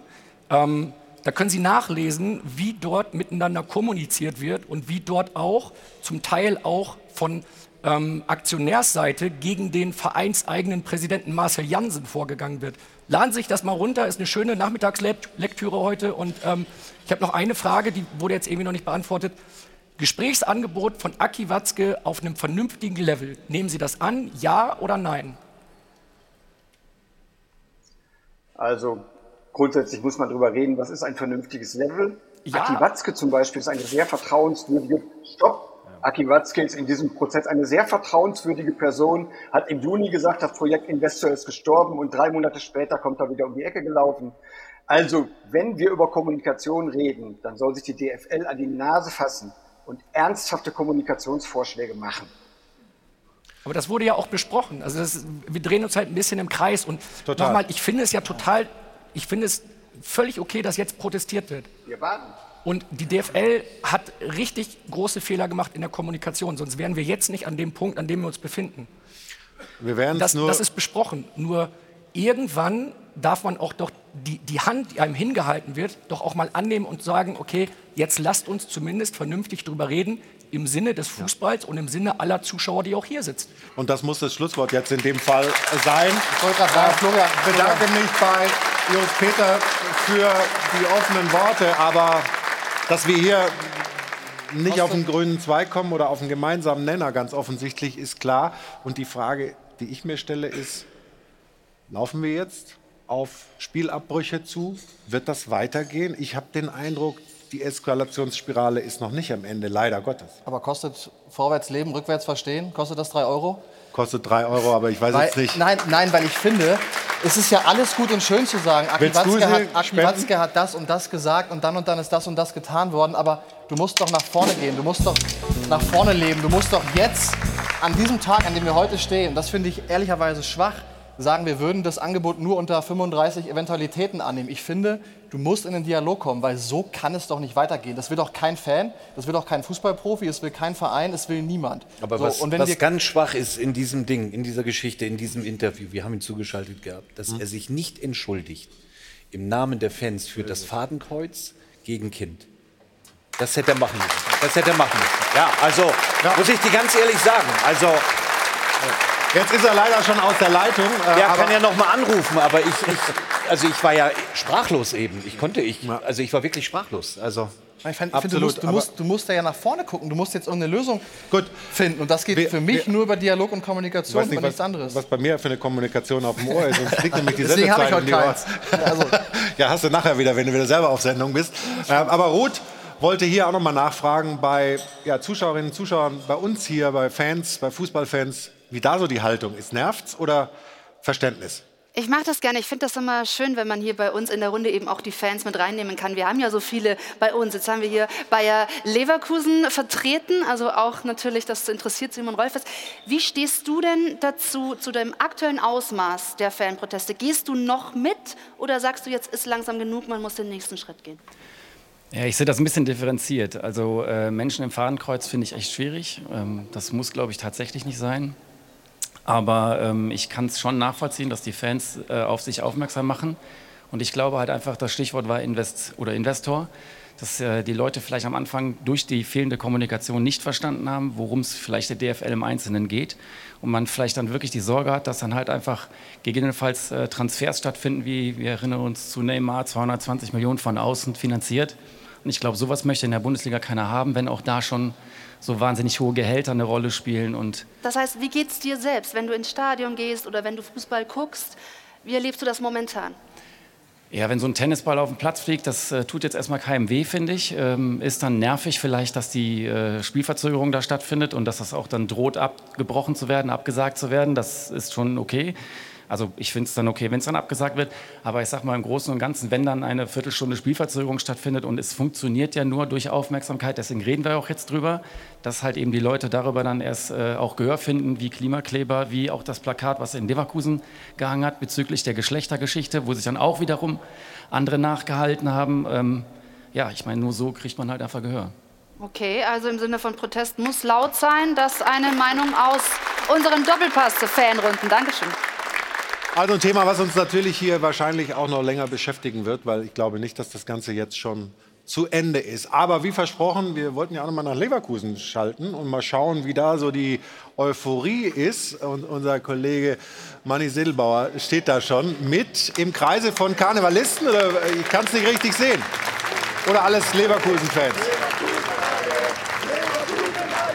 Ja, hallo in die Runde. Wir stehen gerade in Biesdorf. Das ist ein Stadtteil von Leverkusen vor dem Rathaus im Herzstück von Leverkusen. Und die Stimmung ist natürlich hier bombastisch. Wir hören einfach mal rein. Ne? Leverkusen alle! Alle, alle! Leverkusen Und natürlich müssen wir auch dazu sagen, und Ui, jetzt war einmal so schöne Stimmung. Ah. Aber zum Glück hat er uns vorher schon ein paar Interviews überspielt, ein paar Stimmen aus Leverkusen zur Euphorie nach dem Sieg gegen Bayern München. Aber ich habe mich wie Bolle gefreut. Ich wäre in den Fernseher am liebsten reingesprungen. Also wenn wir es jetzt nicht schaffen, dann weiß ich es auch nicht. Die Meisterschaft haben wir im Sack. Also da glaube ich fest dran. München hatten keine Chance, wir waren die Besseren. Also besser konnte gar nicht laufen ne, für Karneval. Ich denke, dass äh, Bayern München noch etliche Spiele verlieren wird. Weil so wie die gestern gespielt haben, kann ich mir vorstellen, dass die alle 13 Spiele jetzt noch gewinnen. Unmöglich. Das ist einfach zu schön, ne? um wahr zu sein gerade. Es sind noch 14 Spiele. Also ich denke, dass wir Meister werden, aber es kann trotzdem noch alles passieren.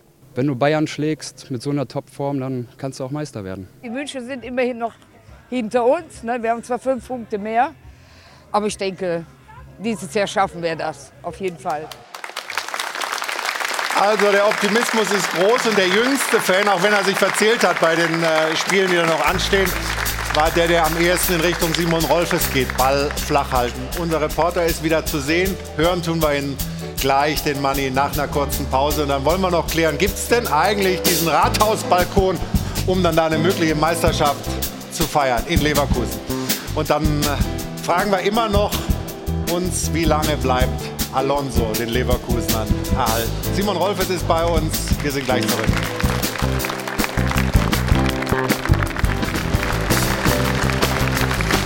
Immer wieder erstaunlich, wie schnell die Sendung so an einem vorbeifliegt. Der Stahlberg Doppelpass geht in die letzte Runde für heute. Rot ist bei uns in der Runde und äh, mich interessiert sehr das Ergebnis bei der Frage der Woche. Ja, ich spanne dich aber noch ein bisschen auf die Folter. Ja, gerne. Ich will nämlich erstmal zu den Spenden kommen. Immer Okay, sehr wichtig hier bei uns in der los. Runde. Damit lege ich los. Denn es gab wieder Spenden. Vielen Dank ins Phrasenschwein von vom Vater-Sohn-Gespann Michael und Marvin Ziebart, von Andi Möller vom TUS Wettbergen. Andi Möller, genau. Chris und Alina Blum, Kameltränketeam aus Eisernhüttenstadt. Schiedsrichter, okay. Schiedsrichtertruppe Zirndorf und Karlsruher Studienfreunde e.V. Herzlichen Dank für die Spenden an dieser Stelle. Und jetzt Kommen wir zur Frage der Woche und ich muss sagen, das sieht sehr gut aus aus Sicht von Bayer Leverkusen. Also da kann Simon Rolfes ein tolles Umfrageergebnis mit nach Hause nehmen. Wird Leverkusen jetzt endlich mal deutscher Meister sagen? 76 Prozent ja. Das geben sie nicht mehr aus der Hand. Und nur 24 sagen, dass die Bayern das Ganze noch aufholen und am Ende Leverkusen Vizekusen bleibt. Ich habe auch gehört, dass es äh, wirklich auch zum Fotofinish kommen könnte, wie der letzte Spieltag und so. Wir wollen es jetzt mal nicht verschreien, sondern hören erst mal rein ins Dopafon. Klar wird Leverkusen deutscher Meister. Auch als Bayern-Fan muss ich sagen, sie spielen den besten Fußball dieses Jahr. Und mit Abstand der beste Trainer ist in Leverkusen. Man soll den Ball flach halten. Es sind noch 13 Spiele und nicht drei zu spielen. Und mit Bayern München ist immer zu rechnen. Leverkusen wird Meister, weil sie eine Mannschaft, ein Team haben. Und das hat der FC Bayern in dieser Saison nicht. Also der Optimismus der Fußballfans ist groß für Bayer Leverkusen. Simon, wir können dich natürlich nicht gehen lassen, ohne dass wir noch über euren Trainer sprechen. In Liverpool ist man ganz sicher, dass das der einzig würdige Nachfolger für Kloppo wäre. Bist du dir denn sicher, dass er bei euch bleibt über die Saison hinaus? Ja, bin ich mir, bin ich mir sicher. Ähm, weil das eine sind ja Vertragskonstellationen oder ein Vertrag, den er hat, aber das andere ist, ähm, ja, sag mal, wie wohl er sich fühlt, die Familie, er selbst, ähm, dass er weiß, was er am, am, Verein hat, dass er weiß, dass er eine sehr gute Mannschaft hat und dass wir auch eine sehr gute Perspektive im, im nächsten Jahr haben werden und ähm, auch von der Mannschaft her so aufgestellt sind, dass es jetzt keinen Umbruch gibt, dass wir sagen, oh, es verlassen uns viele Spieler, sondern wir werden nächstes Jahr äh, ganz sicher auch eine absolute Top-Mannschaft ähm, ähm, zur Verfügung haben. Und ähm, ich glaube, das sind alles Punkte, die neben, Vertrag, neben Verträgen Trainer wie Chabi, aber auch äh, Spieler bei uns, die, die auch vielleicht das Interesse mal von anderen Vereinen wecken, ähm, doch häufig bei uns halten. Ja, da können wir ja gleich äh, über Flo Wirtz sprechen. Ähm, außergewöhnlicher Spieler, erst 20 Jahre alt, ähm, jetzt schon Marktwert 100 äh, Millionen und drüber. Ähm, Wäre es für ihn richtig und gut, bei Bayer Leverkusen zu bleiben und bleibt er auch? Ja, äh, ja, also beides ja und ja. ja, ja und ja. Ähm, nein, für ihn, das, für ihn das Richtige. Wenn man sieht, wie Florian spielt, ist es, merkt man ja, wie, dass, dass er ein Umfeld hat, wo, wo er sich entwickeln kann. Das hört sich manchmal platt an, aber wenn man auch die Phase wieder nimmt nach seinem Kreuzbandriss zu, äh, bis, bis jetzt, er ist in dieser Saison noch mal reifer geworden, dominanter geworden. Auch wenn wir häufig über Führungsspieler, was wir vorhin hatten, Grimaldo, Chaka oder Hoffmann, erfahrene Jonathan Tah reden. Florian ist auch ein Führungsspieler mit seiner Art auf, auf dem Platz. Und diesen Reifeprozess hat er gemacht, den wird er auch nächstes Jahr äh, man kann davon ausgehen, dass wir Champions League spielen, äh, mit uns dann auch in der Champions League machen und ähm, sich dann im Sommer voll auf die Euro konzentrieren und, und auch in der Nationalmannschaft äh, den Schritt in diese Richtung machen. Er wird ja von seinem Vater beraten. Stefan, wenn du ihn beraten müsstest, würdest du ihm sagen, bleib in Leverkusen? Ja. Für seine eigene Entwicklung ist es auf jeden Fall richtig. Klare Aussage. Gut, jetzt hast du noch da freust du dich schon den ganzen Tag drauf, da auf den Programmhinweis. Ich wollte dich noch darauf hinweisen, dass wir der, den Filmfreitag zurück auf Sport 1 haben mit Hausmeister Krause. Ich glaube, das ist eher yeah. was für dich.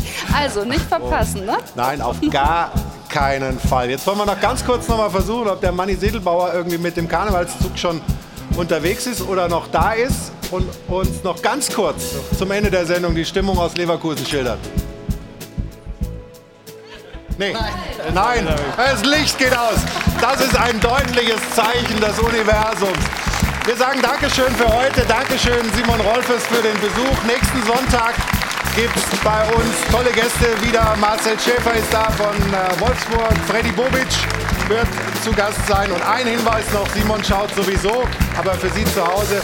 Montag 19 Uhr Frauenbundesliga hier bei uns bei Sport 1. Nürnberg gegen Bayer 04 Leverkusen. Das war's für heute. Grüße und bis nächsten Sonntag, wenn Sie so wollen. Tschüss und auf Wiedersehen.